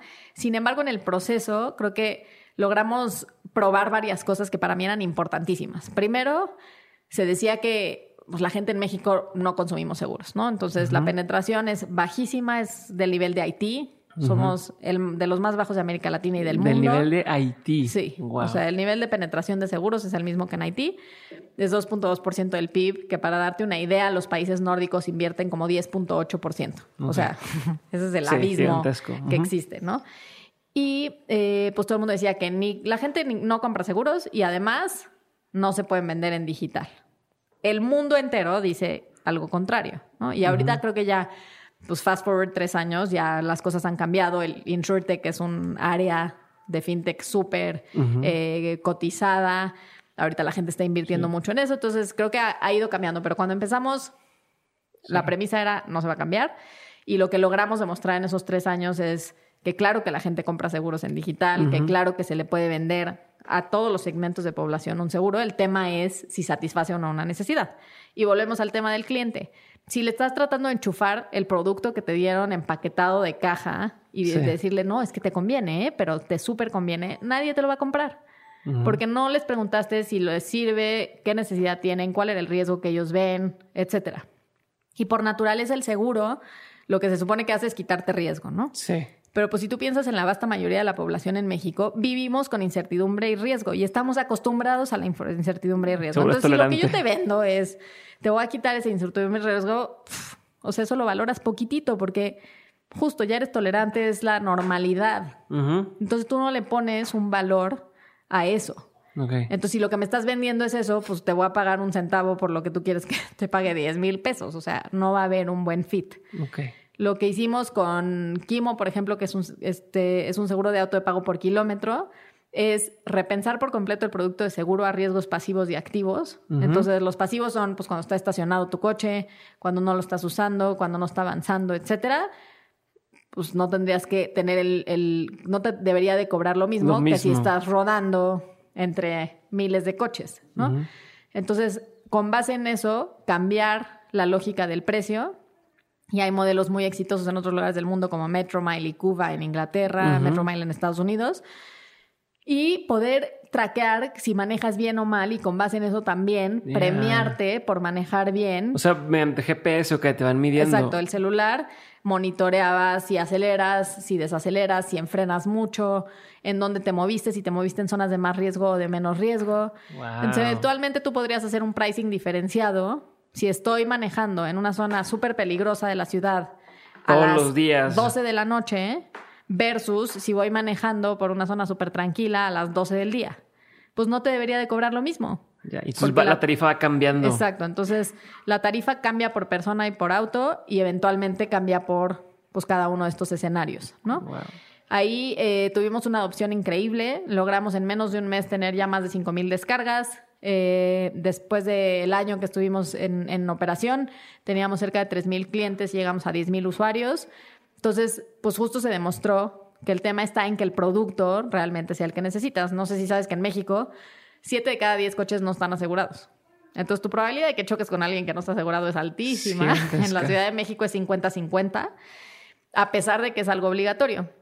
Entonces, pues este producto lo que demostró es que la gente sí compra un seguro de auto, si es un seguro que les conviene, que no les está cobrando por el riesgo de todos los demás, más la emisión de la póliza porque pues está en digital y ya no se necesita la póliza en papel, etcétera, etcétera, etcétera. ¿Y si activo ese, ese producto? Eh, nosotros ya lo desactivamos. Cuando yo salí de máquina se vendió el producto y ya este, pues queda pendiente por quien lo compró. Que... ¿Y por qué? O sea, ¿por qué no? ¿Por qué si ya se demuestra? ¿Por qué si porque hicieron varios experimentos de, de, ese tipo donde funcionaron, ¿por qué las, las aseguradoras no implementan ese tipo de cosas y porque siguen implementando el mismo, la misma gata pero revolcada? O sea, siguen con el mismo tipo de productos nada más. Oye, cambiamos un poquito el, porcentaje de interés y ese tipo de situaciones. Que, Creo que una parte es que por naturaleza son aversas al riesgo, ¿no? Pues eso es lo que venden. la protección de riesgo. Entonces yo creo que genuinamente su, su, su ADN no les permite evolucionar tan rápido. Creo que esa es una cosa. La otra es que hasta que ellos no vean ya una adopción de mercado gigantesca, creo que no quieren ser los primeros, entonces siempre hubo esta como renuencia y este miedo y demás. Em, y la tercera es la agilidad, yo creo. O sea, nosotros cuando operamos Kimo cambiábamos cosas semanalmente.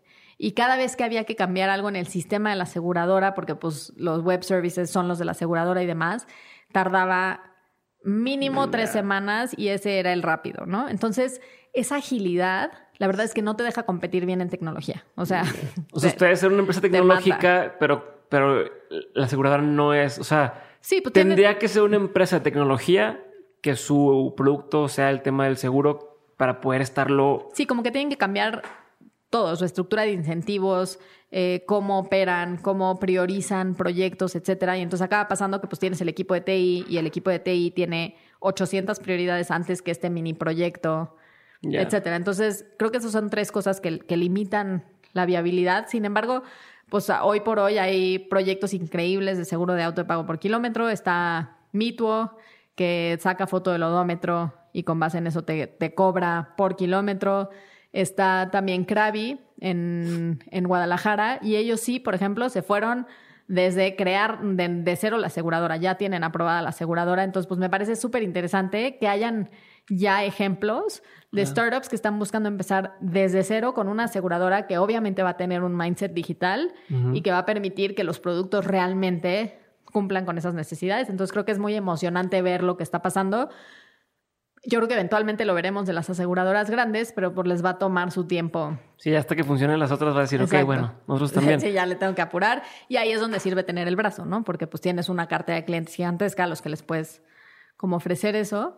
Em, en la parte de inteligencia artificial y seguros creo que hay un potencial gigantesco. Y nosotros hicimos un chatbot que vendía, primero regaló seguros después del sismo y después los vendía regalamos 10 mil pólizas y fue increíble ver que 81% de esas personas nunca habían tenido un seguro antes.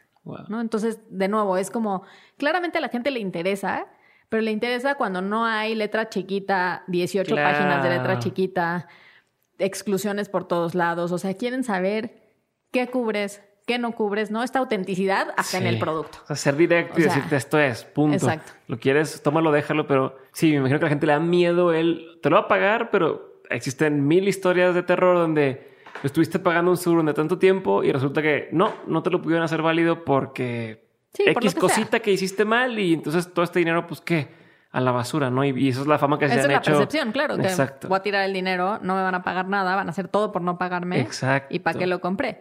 Y si lo ves en el sismo de 2017, yo vivía en un edificio en La Condesa que se cayó, o sea, prácticamente no se cayó, desmoronó por completo, pero Ahorita sigue con andamios internos, se cayeron todos los muros internos, etcétera. Y de 15 departamentos, tres estaban asegurados por los propietarios y el mío estaba asegurado como arrendataria, ¿no? Que esa es la otra cosa. Los seguros de arrendatario son baratos y súper buenos y eficientes, pero pues nadie lo compra porque nadie sabe para qué sirven, ¿no? Y los tres de propietario lo tenían asegurado contra, que se, contra el valor de reconstrucción. O sea, solo les paga la aseguradora si reconstruyen. Lo cual tiene muchos problemas, porque primero de los 15 solo ellos tres pueden reconstruir. Los demás no tienen dinero para reconstruir. Entonces hoy, dos años después, no se ha reconstruido el edificio. Entonces a esas tres personas que pagaron el seguro durante 20 años, no les han pagado. Pueden pedir que les paguen el valor catastral, pero pues el valor catastral es como 10% del valor de tu inmueble. O sea, no, neta, no. no van a salir ganando y van a haber gastado más en el seguro que en ese pago. Primer problema. Segundo problema que en realidad piensas, si tú viviste un sismo y pasó eso, pues no necesariamente quieres regresar a vivir en el mismo lugar. No, definitivamente, ya tienes miedo, ya, estás sacado de pedo y ya no quieres vivir ahí. Exacto, ya lo chupa el diablo. Sí, sí. Entonces, pues si lo que me estás pagando es la reconstrucción, me atas a ese bien inmueble y no a cualquiera que yo quiera. Y tercero, pues eh, el, el problema del valor comercial futuro de esa propiedad, dado lo que pasó, ¿no? Que también se ve afectada. Entonces, después de eso, la verdad es que sí se hizo un esfuerzo por las aseguradoras para cambiarlo a valor comercial. Pero si te aseguraste antes y si no conoces de seguros, no vas a preguntar, ¿qué me estás asegurando? O sea, no manches, son términos súper complejos. Entonces, pues yo asumo que si me dices que aseguraste mi departamento, mi departamento está protegido. Qué duro. Y a ver, y nomás digo, en línea con el tema del seguro, y, es una pregunta porque, aunque a lo mejor parezca sorprendente, mucha gente en, en Instagram me han escrito y me ha dicho, oye, tema de seguros, tema de seguros, tema de seguros, que digo, es sorprendente porque no es un tema sexy a lo mejor. Exacto. es lo sexy del mundo y a mí me parece emocionante. Exacto. Entonces, son preguntas como por los dos lados. Por un lado, es como el por qué sí o, o, qué tenemos que tomar en cuenta cuando queremos comprar un seguro o, o rentarnos, como se diga, hasta adquirir un seguro. Sí, contratar un seguro. Y por otro lado, para todas esas personas que se dedican a asegurar eh, que son, este, ¿cómo le llaman? Como brokers de seguros. Sí, los agentes. Agentes. ¿Qué tendrían que hacer para poder tener un, porcentaje de éxito más alto en cerrar más seguro? ¿no? Porque dicen, es que, no manches, esa persona tiene esta empresa, la acaba de hacer, esta planta, necesita el seguro porque yo sé que si por algo le pasa un incendio o algo, se vaya a toda la basura, pero no logro convencerlo de que lo contrate. ¿Qué, qué pudieras así como comentarnos al respecto? A ver, digo, a mí siempre me dicen como, puta, ¿por qué acabaste en seguros, no? me ven con cara como que voy a llegar con mi portafolio y vestida de café y que algo me fue muy mal en la vida, ¿no? O sea, solo por eso me podría dedicar a seguros. Creo que la primera es entender muy bien como a qué le pone valor tu cliente, porque construiste esa fábrica, pero si tú me estás tratando de que yo valore el riesgo de que se vaya a poder quemar, pero para mí todo lo que me vendieron es que tengo el lugar más seguro con, este, lo que sé, güey, cámaras aisladas que en ese momento se sellan y no hay manera de que se incendie. Y a mí me garantizaron que no hay manera de que se incendie. Y yo pagué por esa seguridad. Como, ¿por qué te voy a pagar a ti para sobreasegurarme sobre lo que ya me aseguraron que va a pasar? Ok. ¿No? Entonces, desde ese tipo de detalles es realmente entender qué vale de esa fábrica para tu cliente ¿Qué le preocupa? ¿Cuáles son los riesgos? Igual que tú decías, ¿no? ¿Cuál, cuál es tu visión de éxito? Obviamente la visión de éxito es, que ni se queme ni, ni le pase nada, que siempre funcione perfecto y venda un chingo. ok. ¿Qué te da miedo? Y dentro de esos, ¿qué se puede cubrir? Todo es asegurable, pero pues hay productos que existen, hay productos que no, hay productos cuya probabilidad es tan alta de que pase que pues cuesta carísimo asegurarlo y entonces ya no vale la pena, etcétera, etcétera, ¿no? Entonces, yo lo vería así, o sea, ¿qué necesitas? ¿Qué te da miedo? ¿Qué, en dónde, o sea, qué, cuáles son tus niveles de aguante? O sea, ¿qué podrías pagar y qué ya no puedes pagar? ¿No? Porque esa es la otra. O sea, hay, seguros, por ejemplo, para fondos. Pues tu, tu, ticket de entrada, o sea, el deducible, es muy alto. Okay. Y eso, obviamente, una parte es disuasión de que, pues, por cualquier cosa uses el seguro, pero la otra es que tú tienes que poder pagar esa cantidad y si no, te va a ser muy poco útil el seguro porque no vas, o sea, no lo vas a poder ejecutar cuando lo quieras ejecutar. Entonces, todo ese tipo de detalles. Y de lado de los agentes, creo que hay plataformas increíbles en México y en el mundo que te permiten digitalizar mucho de este servicio. También hay que pensar que a la gente ya no le gusta que le estén hable y hable y hable y hable. La gente quiere poder consultar su póliza, hacer cambios en tiempo real, ¿no? Y como está ahorita, pues, te persiguen hasta que se los compras. Y el día que se los compras no los vuelves a ver hasta el año de después que quieren renovar. Pierdes toda esta oportunidad de contactos intermedios en donde podrías darles conocimiento, generarles valor. O incluso colocar más. Ajá, entenderlos mejor. Si cambiado su perfil de riesgo, pues upgradearlos y hacerles upsell o cross-sell. O sea, hay muchas cosas que se pueden hacer. Y creo que la tecnología facilita que hagas ese seguimiento mucho más constante y automático. Del lado de los clientes, para mí el, seguro de arrendadores es el clásico, ¿no? O sea, hoy por hoy la verdad es que vi que tuviste una entrevista con Kenji. la vasta mayoría de la gente renta. O sea, ya no compramos, no tenemos o la capacidad o las ganas de tener ese inmueble, preferimos invertir en pedazos o lo que sea. Este, el seguro de arrendatario protege tu compu, tu celular, etcétera. Si se te cae y rompes y te lo roban, etcétera, está cubierto en tu póliza de arrendamiento, ¿no? Entonces, si supieras eso, te dirías, güey, qué chingón. Así. Claro. Si me subí al Uber y se me perdió o me robaron la computadora, la póliza de mi casa me, lo, cubre. Si hay una gotera. Y tengo que dejar de pagar el Apple Care, o sea, porque puedo tener el otro. Y... Compensas muchísimas cosas. Eh, si se rompe una tubería, por ejemplo, y a ti te inundan, o tú inundas al de abajo, peor, tú vas a tener que pagar. O sea, el dueño te va a aplicar la de, ah, no, pues ahí decía que la exclusión 33 de tu contrato y a mí no es mi problema, tú ve y págale al de abajo. Ya. Si tienes ese seguro, no pagas nada y van y arreglan y resanan y checan que no pase nada.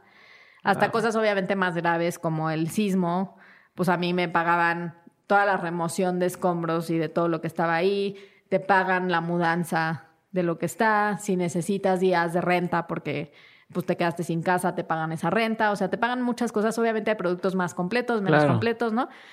Pero genuinamente es un producto muy barato para lo que te da. O sea, cuando nosotros sacamos el producto de, de casa habitación, podías pagar desde 49 pesos al mes hasta 899 pesos al mes. El de 899 protegía, ya era para propietario, con un bien de más de 5 millones de pesos. O sea, esa es pues la proporción. Se vuelve algo que realmente, en mi opinión, costo-beneficio lo vale. Pero pues no sabemos que existe. ¿Y cuánto cuesta la tranquilidad? Nadie se preocupa por explicarnos. La verdad es que es, o sea, falta de promoción buena y falta de conocimiento general. Voy a cambiar de tema por completo, pero algo que me llama mucho la atención, eh, o, o, más bien no que me llame la atención porque no es que me sorprenda, pero una tendencia que estoy notando entre todo lo que me platicas es que en todas las mesas en las que te sientas, te vuelve sumamente relevante, te toman muy en serio, que, creo que es algo de los, de los problemas que, existen actualmente en México, donde a lo mejor eh, por ser mujer a muchas personas no les, no les dan eh, el valor o la importancia que, deberían tener y, como que asumen cosas adelantando. Entonces yo veo que todo que está sentando es relevante y toman en cuenta. Y quiero entender, pero creo que nos va a servir a, tanto como como a hombres, pero también mucho a mujeres que están en esta misma búsqueda de, oye, quiero que me tomen en serio, ¿qué es lo que tú has hecho o qué es lo que tú crees que, que, te ha dado esa, esa, pues, que te tomen en serio, ¿no? ¿Cómo te das tu lugar en, en, todos los foros en los que te encuentras? Y espero que la forma en que planteé esta pregunta no haya dicho algo este, políticamente incorrecto porque no era la intención. Es como, es que dijiste tal. No, a ver, yo creo que está tan metido en la cultura que yo misma, por más que trato de generarme conciencia y ser cuidadosa y de a través del lenguaje no perpetuar este tipo de estereotipos, la verdad es que está tan metido en nuestra cultura que muchas veces a todos se nos va. Disculpa antemano si dije lo que no había dicho. este a ver, bueno, un mini anécdota, por cierto, cuando me mandaron la agenda de tus entrevistas, podía hoy o mañana, y escogí hoy porque eran puros hombres, y dije, no, o sea, voy a romper el bloque de hombres y que, que haya una mujer al menos en ese bloque. Pero pues una de las primeras cosas para mí es generar visibilidad y conciencia sobre el tema, ¿no? Y creo que al final del día entiendo que es un tema que está súper arraigado, entiendo que muchas veces no estamos tratando de perpetuar eso o de generar un contexto discriminatorio. Sin embargo, muchas veces ni siquiera lo vemos. Entonces creo que lo primero está en como hacerlo visible y eso pues me pasa en juntas en donde a veces sí me ven con cara de ah, otra vez Leticia, pero pues no sé, en seguros, por ejemplo, usaban muchísimo de ay, es que las viejas y chocó la vieja y tal, tal, tal. Y yo, a ver, primero ni vieja ni mujeres. Las que seguro es vieja porque maneja, o sea, chocó y seguro es mujer. Pero las estadísticas dicen que chocan más los hombres. Entonces, ¿por qué hay, o sea, hay este mito de que las mujeres no sabemos manejar y chocamos mucho más? A, no es cierto. Y B, pues cambiemos los ejemplos para que entonces se rompa con este tipo de estigmas. ¿no? los ejemplos lo veo mucho en los libros en Estados Unidos que cuando se refieren al CEO dicen she, o sea, hablan en, femenino. Sí. Muchos. Muchísimo. Y, y, es que eso empieza a cambiar la percepción de quiénes podemos estar en espacios de liderazgo. Entonces, primero, pues creo que esa visibilización sin, sin carga, ¿no? O sea, no es un tema acusatorio de ah, mal hecho, pero sí es como de, oigan, démonos cuenta de cómo estamos hablando, de qué estamos diciendo, de qué ejemplos estamos usando, de quiénes estamos sentados alrededor de la mesa. Y sí creo que una de mis obligaciones y de la, obligación de cualquier persona en una situación de liderazgo, pero específicamente yo como mujer y a otras mujeres, es que, estemos conscientes de eso y que lo hagamos visible. Entonces, a mí, por ejemplo, cada vez que me invitan a una conferencia, si no puedo ir, recomiendo a tres mujeres o sea, y trato de recomendar siempre mujeres para que haya otra mujer. Recomiendo a muchas mujeres para el podcast porque... y te juro que busco, pregunto a gente y no sé la cantidad de mujeres que me dicen es que se me hace que no porque siento que todavía no estoy lista. Bueno, ya eh, pensé en cinco que te puedo recomendar. Yo encantado. Te juro que parece broma, pero es en serio. No, pero pues este tipo de, o sea, abrirnos nosotras mismas otros espacios, porque al final sí pues son espacios de poder, o sea... Y es más, perdón, pero y mismas mujeres me recomiendan, oye, recomiéndame gente, porque siempre como gente seguro, o sea, recomiéndame personas para el podcast, me mandan con hombres. Y dices, ayuda, o sea, Exacto. ¿cómo lo hacemos? Pero o sea, para mí ese es como súper importante y es una manera, entre comillas, fácil de tratar de empezar a promovernos. ¿Qué pasa con que no nos sentimos seguras? Este, y sé que lo vas a preguntar al final, pero lo voy a decir desde ahorita. o sea, un libro que creo que deberíamos de leer todos, hombres y mujeres, no es muy nuevo, pero me parece súper relevante hasta ahorita y más quizá con todo este tema de género que está pasando, es el de The Confidence Code de Claire Shipman y Katie Kay. Son las que escribieron Womenomics también, pero es un libro que tiene tres partes, una parte sobre genética, una parte sobre este como este, fisiología cerebral y otra parte sobre em, cómo te educan, sobre el nurturing de las mujeres contra los hombres. Y este Confidence Code es como el, código de confianza que tenemos las mujeres en nosotras mismas. Y una de las cosas que dice es, y sale en varias investigaciones, es que las mujeres para aventarnos a hacer lo que sea que nos estás pidiendo, hablar en el podcast, aplicar a un trabajo, lo que sea, necesitamos sentir que sabemos mínimo 80% o que tenemos ya una preparación del 80%, como lo interpreta cada quien obviamente, pero no sé si yo siento que como emprendedora soy nueva y llevo pocos años, no me voy a atrever porque sentiría que me faltan varios años para ya estar consolidada y entonces participar. En un trabajo, si no sabemos 80% del contenido, no vamos a solicitar ese puesto. Y los hombres, 30%. Ok.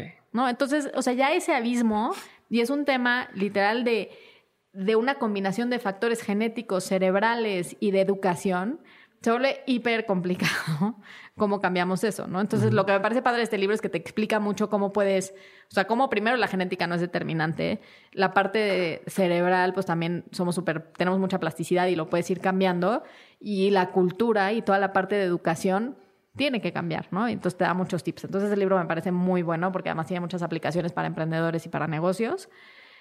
Eh, entonces, crear esos espacios, visibilizarlo, aventarme, porque también hay veces que yo misma, o sea, pues has visto ya en mi trayectoria como hay unos saltos ahí que son medio como de malabarista. Sí, lo del lip, por ejemplo. Lo del lip, por ejemplo, ahorita es un lip. es un es un salto en sí mismo. Pero si nosotras mismas no estamos dispuestas, y a ver, y yo trabajo 300 veces más porque ya sé que tengo que compensar por lo que yo creo que no sé. Ahora, todo eso está en mi cabeza.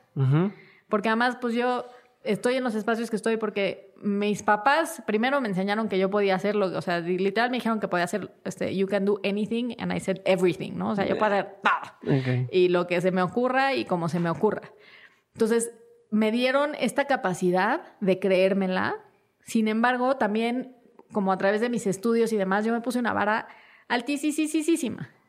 Entonces, a lo que llego, me pongo una barra tan alta y echo tanto esfuerzo y le dedico tanto tiempo para compensar en los casos en donde yo siento que no sé suficiente, que eventualmente, por supuesto que, o sea, llegué más que sobrepreparada a la junta. Porque aparte muchos de esos llegaron con el 30% que tú decías. Exacto. y llegaron así de, ah, pues aquí me, me, lo, casi me lo merezco, ¿no? Y está muy bien, nada más es que unas no perdamos contra los otros por ese tipo de decisiones, ¿no? Entonces, la primera es, ¿qué podemos controlar? Lo que nosotras mismas hacemos. Entonces, tratar de controlar eso. Segundo, el contexto y los sistemas están construidos, la verdad, por hombres y para hombres y pues cómo te promueven y te ascienden en empresas tiene que ver con cuántas horas estuviste ahí, cuánto te rifaste y pues si eres mamá y a ti no te ayudaron a cuidar a los hijos y tú te tienes que hacer cargo, pues muy probablemente acabas compitiendo en condiciones desiguales. Entonces, todo ese tipo de factores externos, aunque no los podemos cambiar inmediato, pues es estar como constantemente confrontándolos y diciendo, a ver, esto está pasando cómo lo cambiamos o qué podemos hacer o qué tiene que pasar para que eso cambie. Y también conforme nosotros vamos llegando a esos espacios, cómo podemos jalar a otras, cómo podemos volvernos ese ejemplo y cómo podemos seguir construyendo sobre lo que otras han construido y sobre lo que van a construir, porque muchas veces siento que lo que pasa es que llega la CEO y ya dijo yo, ya llegué, y ya le pregunta si hay problemas y es como, no, no hay ningún tema de género. Y es como, no, man, sí. Claro. o sea, siguen habiendo todos los mismos. ¿Tú qué estás haciendo desde la posición que ahora tienes para empujarlo, no? Entonces, creo que... Si tuvieras como que aterrizarlo así en, en, a ver, yo Leticia, hago estas tres cosas o, o esas son mis, mis tácticas que tengo, o lo que quieras llamar. O sea, una me, me queda claro que es la preparación, o sea, súper preparada, pero ¿cómo lo podemos hacer accionable para, para una mujer que está en esa situación y que dice, híjole, me acaban de invitar al consejo de no sé dónde y no quiero que me vean como, ay, pues es que lo hicieron porque ahora sucede este otro efecto de, de ah, no, pues para que haya 50 y 50, nomás para cumplir con una cuota y entonces ya, en lugar de ver como tema de, ah, pues está aquí por chingona, ay, seguro está para cumplir la cuota, ¿sí? O sea, entonces entra este nuevo eh, forma de hacer menos a las personas que, Claro. que es una, un Ahí de nuevo, a lo mejor quizá por mi la confianza que tengo en mí Ajá. misma, pero pues a la chingada. O sea, si entraste por una cuota, pues qué chingón que ab- te abrieron ese espacio y ahora demuéstrales todo el valor que aportas y por qué ya la siguiente no tendría que ser cuota, tendría que ser porque la diversidad les agrega riqueza y les genera más dinero. O sea, creo que, y eso obviamente entiendo que lo problemático de la situación y no lo minimizo, Ujú. pero yo como que a esas, en esos momentos de, ¿no? Decide o no decide, las sliding doors de estas, yo digo, puta, pues con todo, y si entré por eso, les voy a demostrar que además aporto todo esto otro. Ok. Y claro que lo ideal sería que no tuviéramos que demostrar nada, que todo el mundo pueda aportar el valor que aporta. Ujú. Si esa es la manera de cambiar la realidad, eso hagamos. Entonces, lo primero sería como que empujémonos y forcémonos nosotras mismas a romper esos espacios y a estar Ok. incómodas y a retarnos. Eh, obviamente, pues en el background va a querer decir que nos vamos a preparar 10 veces más. Segunda, creo que rodearnos de otras mujeres Ujú. hacia arriba, hacia abajo, hacia los lados, ¿no? O sea, como que lo pienso desde el contexto de alguien que está entrando a una empresa y quiere llegar a uno de esos puestos, Ujú. que identifique quiénes arriba, hombres o mujeres, pueden ayudar a construir ese camino Ok. y luego cómo ella construye ese camino para, la- Para los su- demás. sus colegas y para los que vienen y las que vienen. Eh, y la parte de recomendaciones de mujeres siempre, o sea, de verdad, yo tengo un Rolodex y tengo la fortuna de tener un network increíble de hombres y mujeres, pero cuando me piden recomendaciones, siempre recomiendo a las mujeres. ¿Por qué? Porque, pues por default, todos los demás que van a recomendar van a ser hombres. Entonces, tratar de ir empujando a buenas mujeres a que sean speakers, a que sean eh, consejeras, a que participen en, en- en negocios, etcétera. Creo que eso es algo muy fácil que podemos hacer y que no necesariamente tenemos como primer impulso. Me gusta. Y te voy a tomar la palabra, eh. Bueno, Sí, que me traigas a todas las que puedas. Este, una pregunta más antes de pasar a las preguntas este, así concretas. Y es sobre, sobre LIP y la relevancia o la importancia que tiene eh, los startups latinoamericanas. Entonces, quisiera nada más como que me dieras un poco de, de contexto y, entender cuál es la situación actual de, del startup o de los empren- emprendedores en Latinoamérica y qué tiene que pasar o qué tendríamos que hacer para que, pum, despegáramos y pudiéramos competir contra cualquier otro. Claro. LIP es un fondo transfronterizo que invierte en empresas en Estados Unidos con fundadores o fundadoras latinos eh, y o que atienden población latina y que les interesa entrar a América Latina y en empresas de América Latina que tengan el potencial de colaborar con estas empresas en Estados Unidos o de expandirse a Estados Unidos. Eh, es un fondo de capital de riesgo y invertimos desde seed hasta, pues para este primer fondo se hicieron algunas inversiones en series hasta D, pero la gran mayoría son serie A o seed En, en etapa temprana. Y el potencial que nosotros le damos a América Latina es, por un lado, que hay emprendedores talentosísimos que han logrado demostrar que se puede generar atracción, que hay un mercado muy interesante. Eh, el tema del lenguaje en común, a pesar de que obviamente hay todas estas acepciones y palabras únicas, claro. te permite pensar en un mercado de casi un millón doscientas mil, este, un billón doscientas mil personas. Entonces es un mercado gigantesco. Entonces el potencial del mercado que se puede atender es gigantesco. Los emprendedores son muy buenos. Hoy por hoy México gradúa eh, un número impresionante de ingenieros y está alcanzando a China y a Estados Unidos en número de graduados. Entonces también la promesa que hay del talento y del capital humano que se puede contratar es muy buena. Y seguimos teniendo una ventaja en cuanto a costo, no solo de vida, sino también para toda la parte de, de- de talento. Entonces, lo que nosotros estamos viendo es que ya eh, cuatro empresas de las diez empresas estadounidenses del portafolio están empezando a contratar en México, tienen equipos ya de desarrollo en distintas ciudades del país y también están empezando además a descentralizar esto, ¿no? Y no es en como los lugares tradicionales. Eh, creo que ese es un atractivo gigantesco. La cercanía con Estados Unidos, además, pues para nosotros lo hace todavía mayor. Otra oportunidad que veo es que con toda la parte de las, las guerras comerciales entre China y Estados Unidos y todo lo que ha pasado en los últimos años, toda la inversión que se estaba yendo hacia está como buscando hacia dónde moverse y gran parte de eso se está moviendo a América Latina. Eh, en América Latina, pues los dos puntas de lanza son México y Brasil. Eh, por distintas razones y creo que hemos hecho en ambos países cosas bien y cosas mal. Em, pero pues... Ahorita Brasil lo que está pasando. Sí. Este, una de las evidencias de este apetito por la región es obviamente el fondo del Vision Fund de SoftBank este, y el tamaño del fondo que están, que están invirtiendo, eh, la inversión que ya hicieron en Rappi, eh, y el potencial que tiene Rappi de volverse una de estas super plataformas o super apps que proveen toda una gama de servicios a través de una misma plataforma. Mi única queja con Rappi es que su servicio al cliente es pésimo. sí. Uber Eats está orientado a te regreso tu dinero, o sea, protejo al cliente. Sí, primero te reembolso y luego ya veo. Y luego averiguo, y acá es, hago hasta lo imposible porque no, y compruébame que no te llegó la hamburguesa y tómale foto al aire para saber que no te llegó la hamburguesa y luego te doy Rappi créditos. Y eso es frustrante, pero bueno, ojalá alguien de, de Rappi escuche y, o me conteste, diga qué podemos hacer.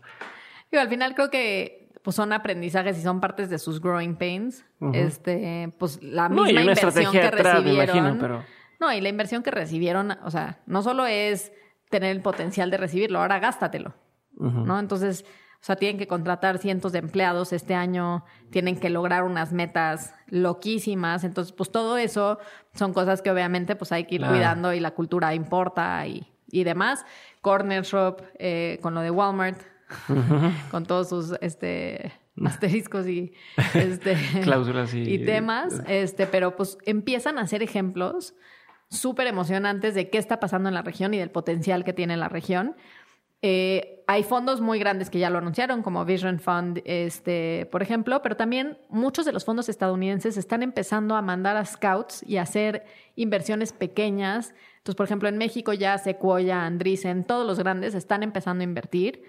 Eh, esta figura del scout me parece súper interesante porque mandan literal a una gente que esté viendo las startups y si habla y dice yo ya vi una startup a la que hay que apostarle, escriben un cheque por 50 mil a 150 mil dólares, al día siguiente está depositado y pagan por ver. ¿no? Entonces creo que esto también va a cambiar un poco la mentalidad y la cultura de inversión en América Latina, que así como habían avanzado las startups, creo que se estaba rezagando un poco la parte de inversión. Hay algunos fondos espectaculares ¿no? Está este OLVP, está Dalus, etcétera, que han sabido muy bien promover, invertir este, y demás. Creo que está Mariana Castillo que le invirtió Jaguar y pues no son ejemplos de fondos que sí tienen esa visión, pero hay muchos otros que siguen siendo bastante tradicionales, que siguen queriendo un retorno de mercado como si fueras sí, sí, casi casi que una empresa de minería súper tradicional. Entonces creo que estos, estos cambios y este, esta llegada de nuevos jugadores va a hacer que tenga que cambiar el ecosistema de inversión. Exacto. Em, Eso es súper prometedor. O sea, pues para todos aquellos que... traen como esta cosa de, pues es que tengo esta startup y quiero empezar a ver y sí hay oportunidad y, ya empezaron a voltear a ver a, Latinoamérica, las, los grandes inversionistas. Totalmente. Y yo el último punto que diría al respecto es que em, con toda la incertidumbre económica que se está viviendo en México y en el mundo, porque creo que eso no es este, único de nuestro país. O sea, una estadística que a mí me parece interesantísima es que 80% de las 500, de las, de las 500 empresas más grandes de Estados Unidos, bueno, listadas en el, en el S&P, se crearon en épocas de crisis. Entonces, o sea... ¿Qué porcentaje? 80%. Wow. Entonces, me parece súper relevante que hoy los emprendedores, los inversionistas, los corporativos piensen en esa oportunidad. Porque, ¿qué pasa que como, o sea, se viene toda esta temporada, ¿no? Este, y, y se, casi casi que el winter is coming, ¿no? Se puede venir como un invierno ahí económico. Pero en ese momento, justo los incumbents, o sea, los que están, los líderes de, cada segmento y de cada industria, tienden a ser los que en lugar de seguir apostándole, como que se voltean hacia sí mismos y se cierran. Y protegen y, entre comillas, sobreviven en lugar de seguir creciendo. Y esos son los momentos de más oportunidad para disrumpir ese sector. Y es cuando llegan emprendedores y dicen, bueno, pues Aquí no mi costo de nada. oportunidad de trabajo que no hay a hacer esto y empezar a hacerlo y construir y así es bajo. Le empiezo a apostar, hay apetito de inversión, van a ser inversiones más baratas y pueden salir empresas increíbles. Entonces, para mí es un súper eh, momento para invertir, para buscar innovar y para tratar de realmente pensar en lo que va a venir después y lo que queremos ver después y no solo en la realidad económica actual. Obviamente, se dice más fácil de lo que se hace y hay toda una serie de complicaciones Claro. y va a haber unas realidades duras para muchas empresas y han habido ya eh, pues muchos, muchas repercusiones, pero dentro de esa operación y protección, ¿cómo podemos abrirnos esos espacios para no morir? Sí, buscar y para no solo sobrevivir, sino realmente aprovechar el momento. Chingón. Leticia, vamos a la parte de preguntas concretas. Ya sabes que la pregunta es, me voy una tras otra, pero puedes contestarlo en el tiempo que quieras y decir lo que más se te antoje. ¿Hecho? Hecho. Primer pregunta. ¿Cuál ha sido el peor consejo que has escuchado? Bueno, cada vez que me dicen no, o sea, que algo no se puede hacer, o que nunca se ha hecho así, o que ya lo trataron y no se puede, ese para mí es como, o sea, el no es ya como, ok, una razón para así hacerlo. Chingón. ¿Cuál sería el mejor consejo que te ha tocado que te den? Que nuestros valores se convierten en nuestra cultura y que entonces cuides mucho qué valores priorizas y qué haces, porque eso se va a convertir en la cultura y la cultura pues determina cuál va a ser ese resultado, ¿no? En gran medida. ¿Qué opinión tienes que poca gente comparte contigo? Bueno, depende en qué contextos, pero creo que sigue siendo muy, muy eh, cuestionado el tema de la, la participación de las mujeres y el valor que las mujeres aportamos a la vida económica del país y del mundo. ¿Qué es algo que la gente no sabe de ti y que si supiera le sorprendería?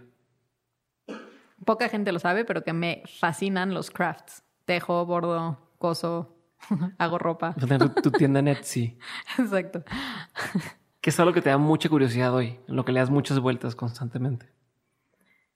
Constantemente le estoy dando vueltas al, al tema de por qué hay una representación tan baja de mujeres del lado de, la de los inversionistas, ¿no? O sea, al final, con todo lo que ha crecido la inversión ángel, por ejemplo, que no requiere de cantidades de capital gigantesco, ¿por qué sigue habiendo tan poca participación de mujeres y tanta aversión a participar y arriesgarse? Le falta alguien como tú que les dé dirección. A lo mejor puedes hacer el siguiente, el siguiente fondo de capital de riesgo 100% hecho por mujeres.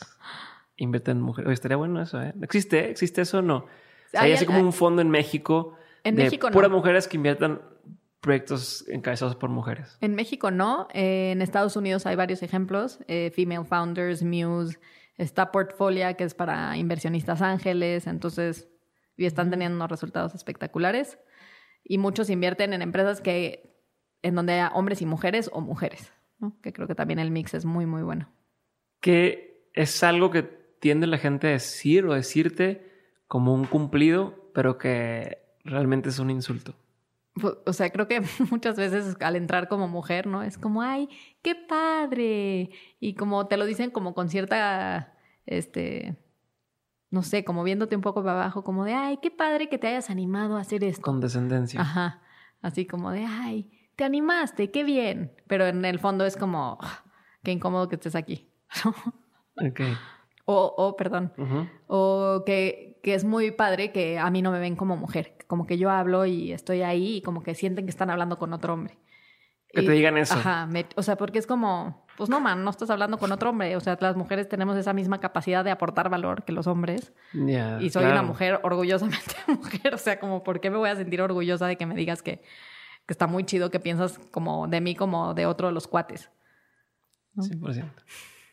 ¿Qué es algo que la gente tiende a decir? Como un- un- una frase, un quote en general. O sea, ya no específicamente en ese tema de, de- de que un cumplido, pero una frase que digan que tú crees que es bullshit. O sea, que te haga así como... ah, Ah, bueno, cuando hablan de sus fracasos dicen, no, es que creo que era demasiado temprano para mí, para mi tiempo, ¿no?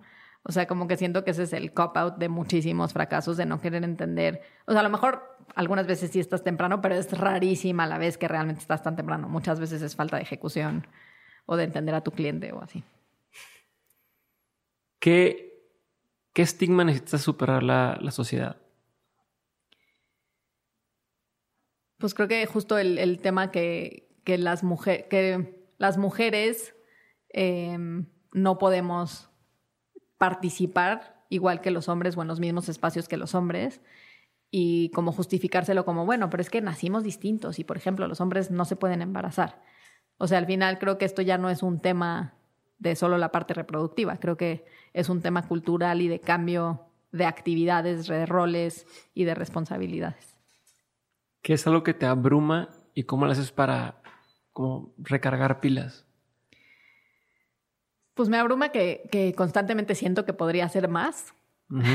Em, o que como que me fijo mucho en las cosas que hice mal y a veces me falta tenerme más empatía yo a mí misma sobre qué sí hice bien. Em, y lo que hago para recargar es muchas veces como buscar eh, pues, a mi esposo, a amigas o a, emprendedoras o emprendedores que admiro y como darle más contexto a ese fracaso o a ese tema que no me está saliendo y recibir más input. Y por el otro lado, bordar, tejer. ¿Tienes rutinas diarias? Sí, eh, soy tempranera, entonces tiendo a pararme tipo cinco y media. Eh, hago yoga tres veces a la semana eh, y los otros días pues leo noticias y me informo un poco siempre en la mañana y trato de estar como al día en qué está pasando en temas de inversión, en temas pues relevantes para lo que me gusta hacer.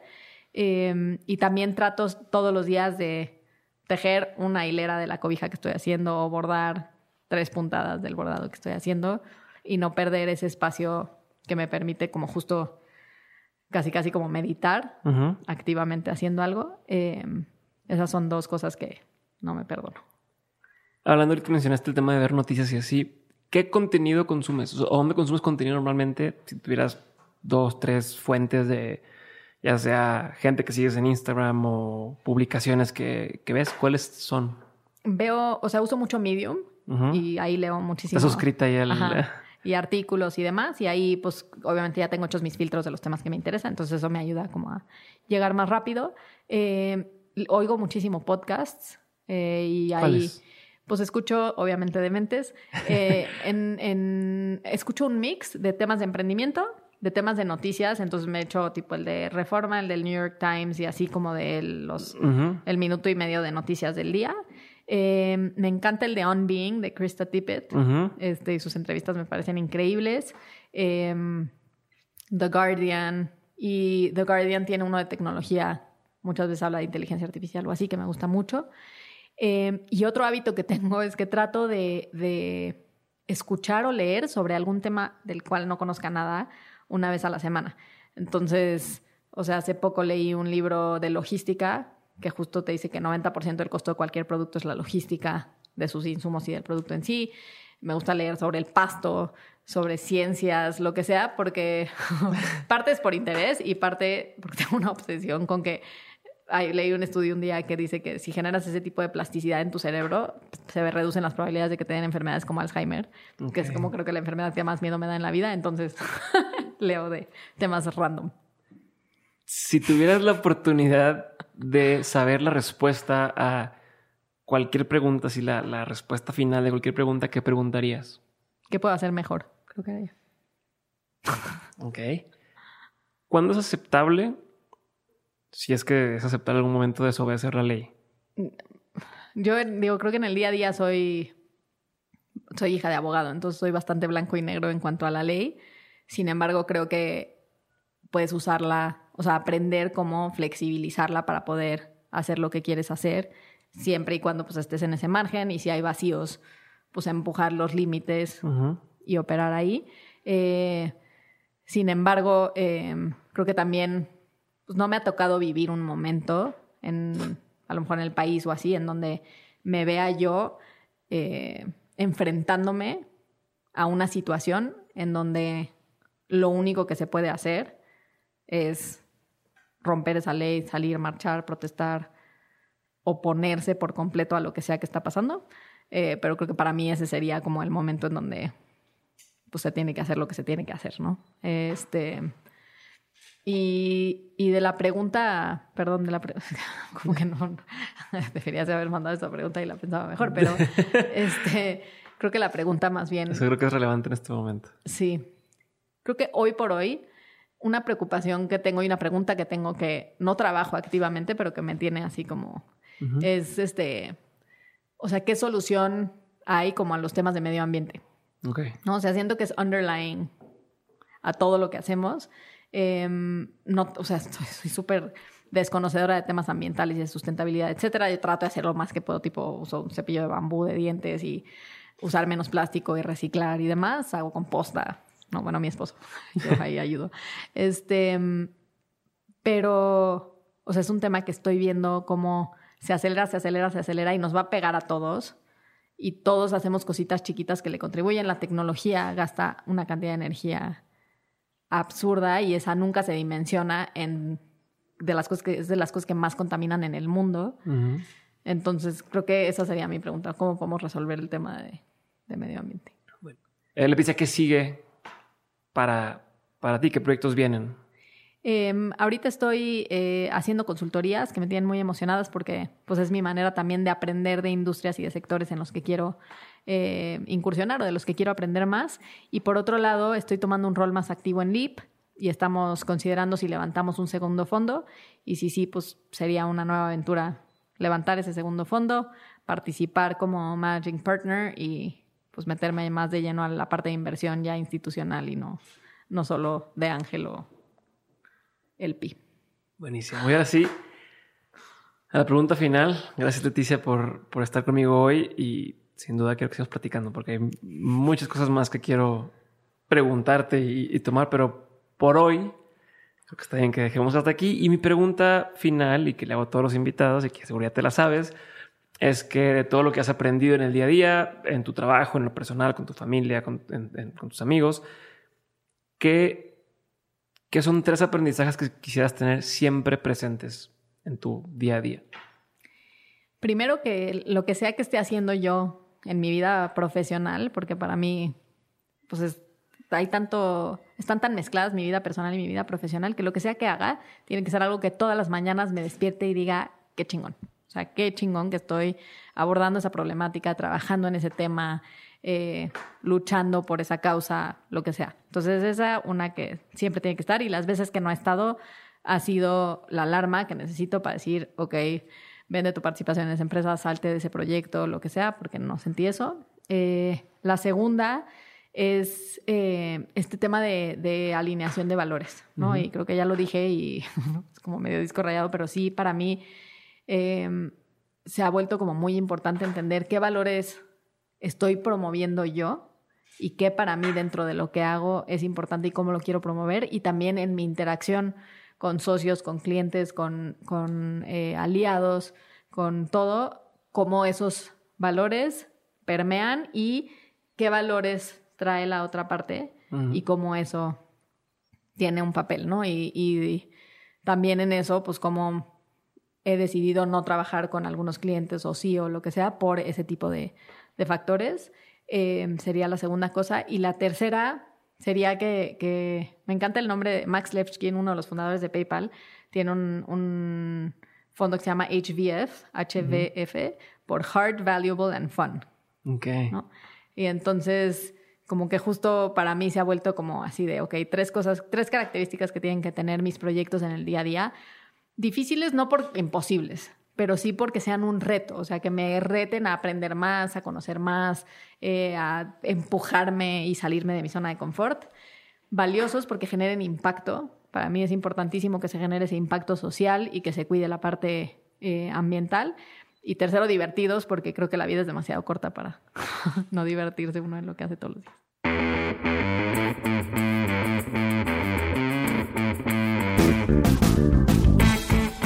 Muchísimas gracias por haber escuchado este episodio con Leticia de Mentes. Espero que lo hayas disfrutado un montón. A mí me encantó y te recuerdo, antes de terminar, que ya salen a la venta esta semana los boletos para el Festival Mexicano del Podcast, que es el 2 de noviembre. Así que si quieres entrar al festival y apartar tu boleto, entra a dementes.mx diagonal festival y sé el primero en entrar y tener acceso preferencial. Por último, te recuerdo que nos vemos en el grupo de WhatsApp de Insider para seguir la conversación o en la bóveda de Insider para poder ver el acompañamiento de este episodio. de mentes.mx diagonal comunidad es la forma en la que adquieres acceso. Y ahora sí, muchas gracias nuevamente por haber escuchado el episodio. Nos vemos el siguiente lunes con un episodio más de Dementes. Espero que eso te haya encantado. Te mando un abrazote y como siempre, gracias. Nos vemos el siguiente episodio. Bye.